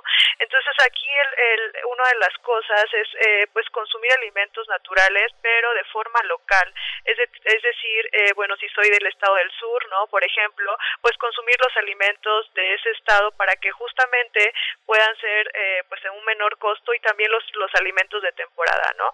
Eh, si nosotros queremos consumir quizá una mandarina, ¿no? A mitad de año, pues seguramente va a ser muy costosa. Entonces aquí eh, podríamos enfocarnos una al consumo local, que va a ser más barato, y a las frutas y verduras de temporada, que también van a ser más accesibles. Sí, sí, justamente justamente este doctora doctora Alejandra Contreras sí eh, tenemos este gran mito de que la alimentación saludable es más cara que si consumimos productos ultraprocesados. Si bien es cierto que los alimentos ultraprocesados ya vienen listos para el consumo, pues sí tenemos nosotros que tener muy presente que tenemos disponibilidad, eh, que somos de uno de los países que tienen mejor disponibilidad durante todo el año y accesibilidad a frutas y verduras. En el caso de las frutas, pues solamente es lavarlas, eh, muchas veces ni siquiera es necesario pelarlas, por ejemplo las manzanas o los plátanos que son muy fáciles de pelar, pues son alimentos que están eh, pues rápidos de comer que son muy baratos, que también podemos encontrar disponibles en el, en el mercado. Y bueno, pues sí existiría esta regulación que facilitar el acceso a alimentos más saludables, que como ya lo mencioné, pues no es que sean más caros, al contrario, llevar una dieta saludable que se base en, en leguminosas, en maíz, en frutas y verduras y en, por ejemplo, incluso en aguacate o las semillas como los cacahuates, las almendras, bueno, esas son un poquito más caras, es verdad, pero si hacemos algún, algunos cálculos, veremos que, que los ultraprocesados son más caros porque vienen empaquetados y aparte eh, solamente son como calorías vacías, no nos están nutriendo de vitaminas, minerales ni de fibra, como lo, está, lo estarían haciendo los productos eh, más tradicionales y más naturales y frescos. Sí, lo que comenta Paulina Magaña, un paquetito de papas eh, procesadas de 170 gramos cuesta en un súper aproximadamente 40 pesos, entre 39 y 40 pesos, mientras que un kilo de papas cuesta 27 pesos en la central de abasto. Ahí está esta, esta, esta visión, eh, Paulina Magaña, ¿cómo, cómo podemos eh, en las personas eh, que tengan la, la, la, la instrucción mínima, cómo entender el nuevo etiquetado, cuáles son los, los, los elementos que debemos de tomar en cuenta para poder entenderlo desde la persona más informada hasta la menos informada. ¿Es suficiente la información que, que, que, que se presenta? Sí, por que es un gran avance del etiquetado que teníamos anteriormente. Este nuevo etiquetado es un etiquetado frontal de advertencia, es decir, no nos va a hablar sobre calorías eh, o, o, algunos otros elementos matemáticos y complejos que estábamos viendo en el etiquetado anterior.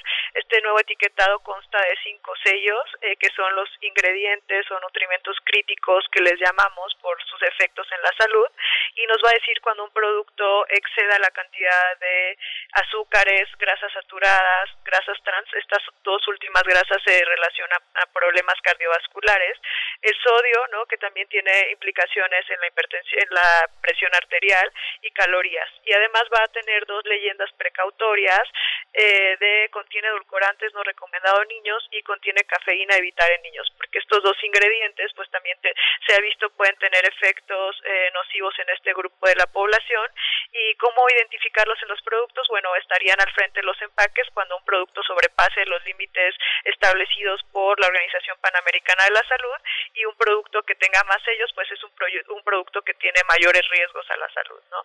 Entonces, por, eh, por ahí hay algunos productos que no van a tener sellos y pues la recomendación es consumir productos menos procesados y alimentos naturales, ¿no? Que como dice Ale, son los que pueden beneficiar a nuestra a nuestra salud y nos proporcionan las vitaminas, eh, los minerales, la fibra, las proteínas que requiere nuestro cuerpo.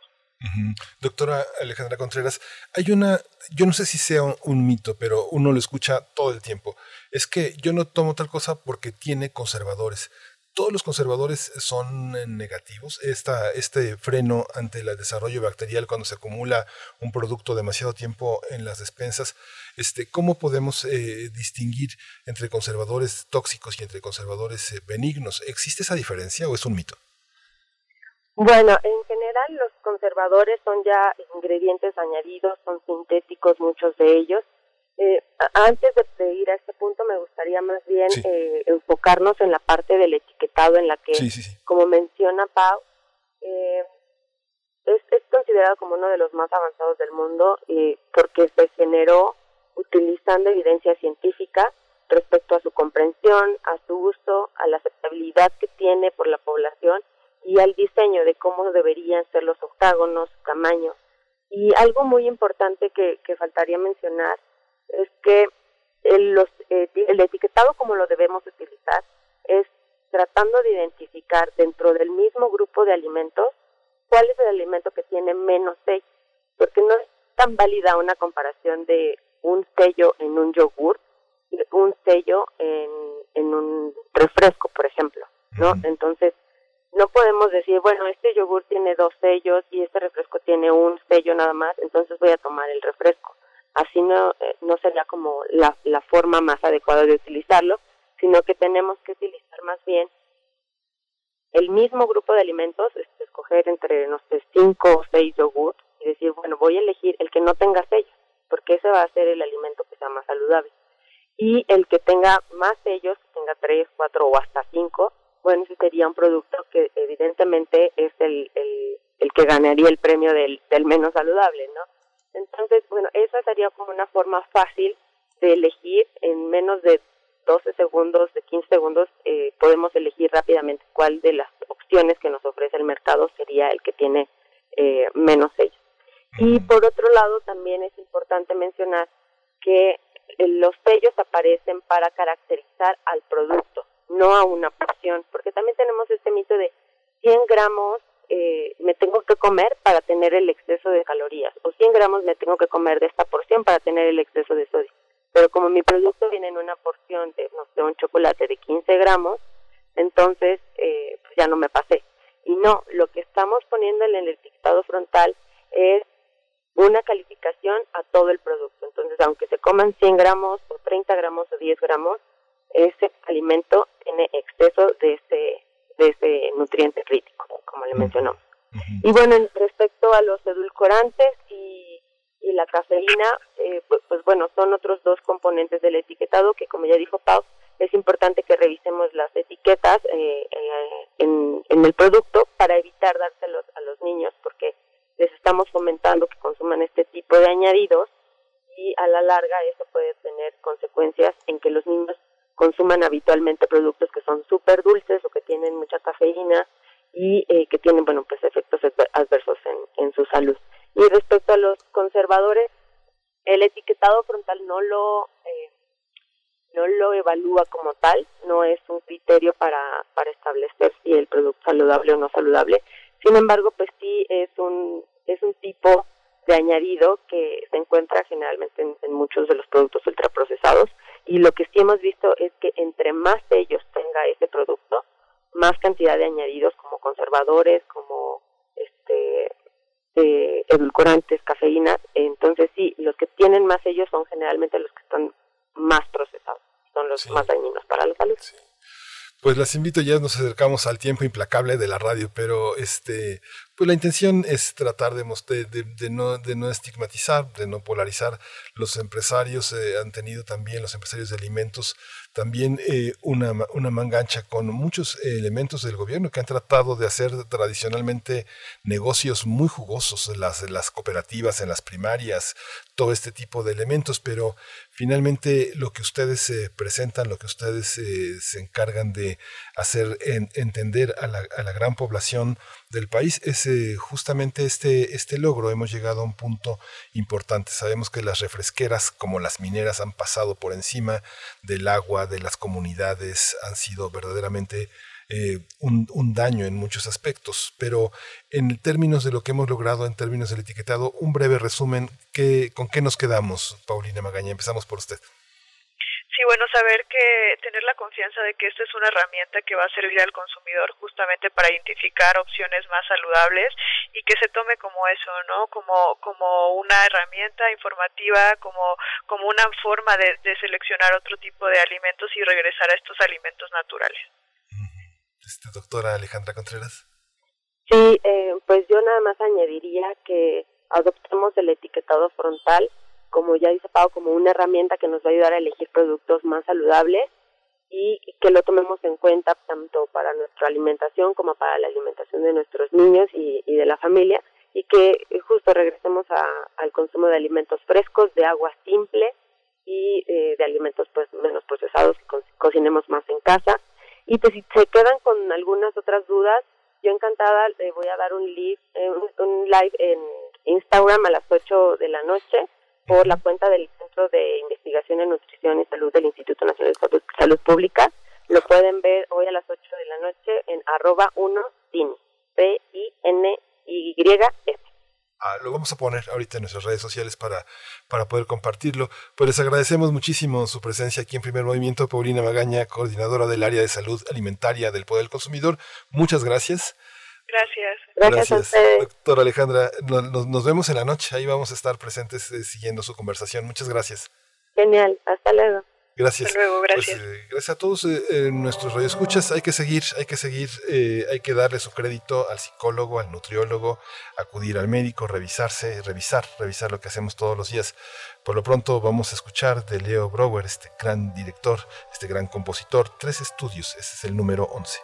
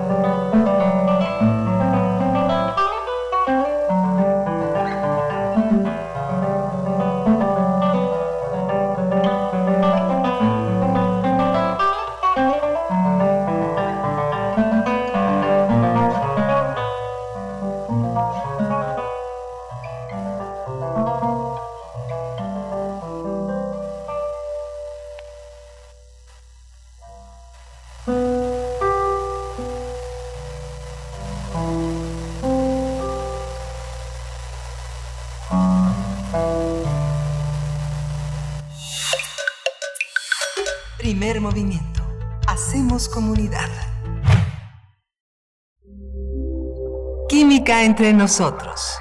Química para todos.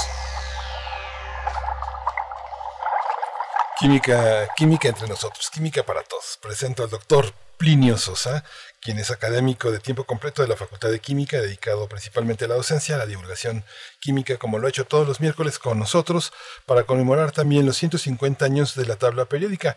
Doctor Plinio Sosa, buenos días, qué gusto que esté con nosotros. Hoy no está Berenice Camacho. Miguel Ángel, buenos días. Muy bien, perfecto. Eh, hoy el tema es el gadolinio, dos o dos repulsiones y una atracción. Cuéntenos. Sí, el gadolinio es un metal plateado maleable y dúctil. Es ferromagnético debajo de los 19 grados centígrados y paramagnético arriba de esa temperatura. Que un material sea ferromagnético significa que puede ser atraído así directamente por un imán. En cambio, un material paramagnético no es atraído por un imán, aunque sí se puede imantar, o sea, sí reacciona frente a los, eh, a los campos magnéticos. Eh, es decir, por ejemplo, en estos tiempos fríos, el gadolinio sí es atraído por un imán, ¿no? está abajo de los 19 grados, pero en primavera o en un lugar muy caluroso, para nada es atraído por los imanes. ¿no? Se puede imantar, pero no es atraído por los imanes. En la tabla periódica, el gadolinio se ubica en el bloque F, a la mitad del sexto renglón, es decir, es uno de los versátiles lantanoides. En 1794, el químico finlandés Johan Gadolin descubrió en la mina de Ytterby, Suecia, el mineral estrella de las tierras, de las tierras raras, la gadolinita, a partir del cual se obtuvieron ocho nuevos elementos. Uno de ellos fue pues, precisamente el gadolinio.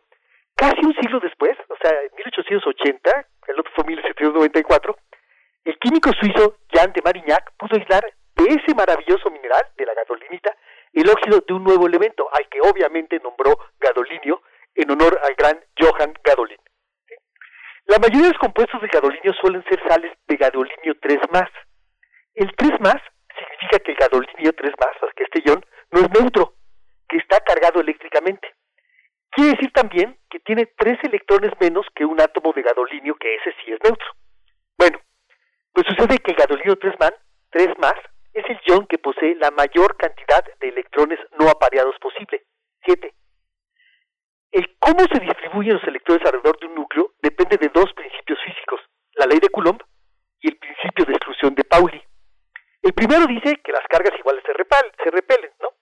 Pero el segundo señala que, por ejemplo, dos electrones con el mismo spin se excluyen mutuamente de una misma región en el espacio.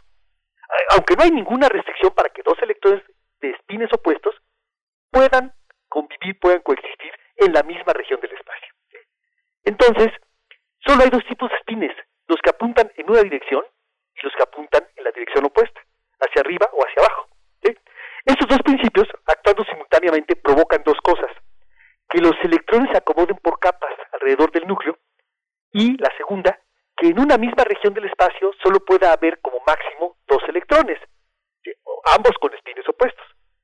Eso implica que, es decir, se dice que son electrones apareados, ¿no? Un par de electrones, porque los dos están uno con spin para arriba, otro con spin para abajo.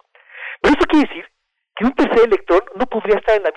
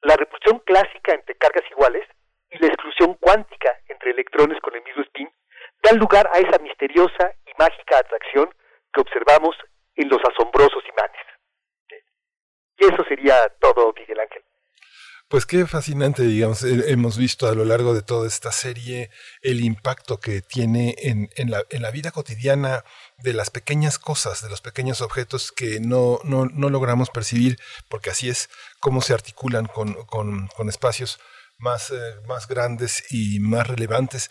Pero además, Plinio, lo que también nos ha regalado, nos ha mostrado, es la posibilidad de ver cómo se articulan estos descubrimientos y estas creaciones en la historia intelectual y en la historia científica del mundo, del planeta.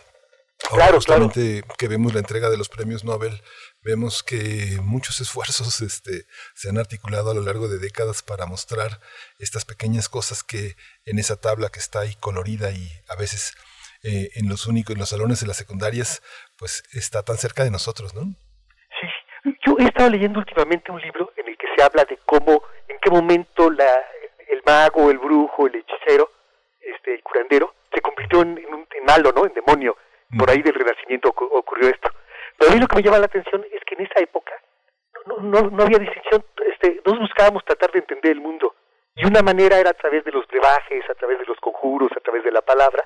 Entonces lo hemos estado buscando por todos lados, ¿no?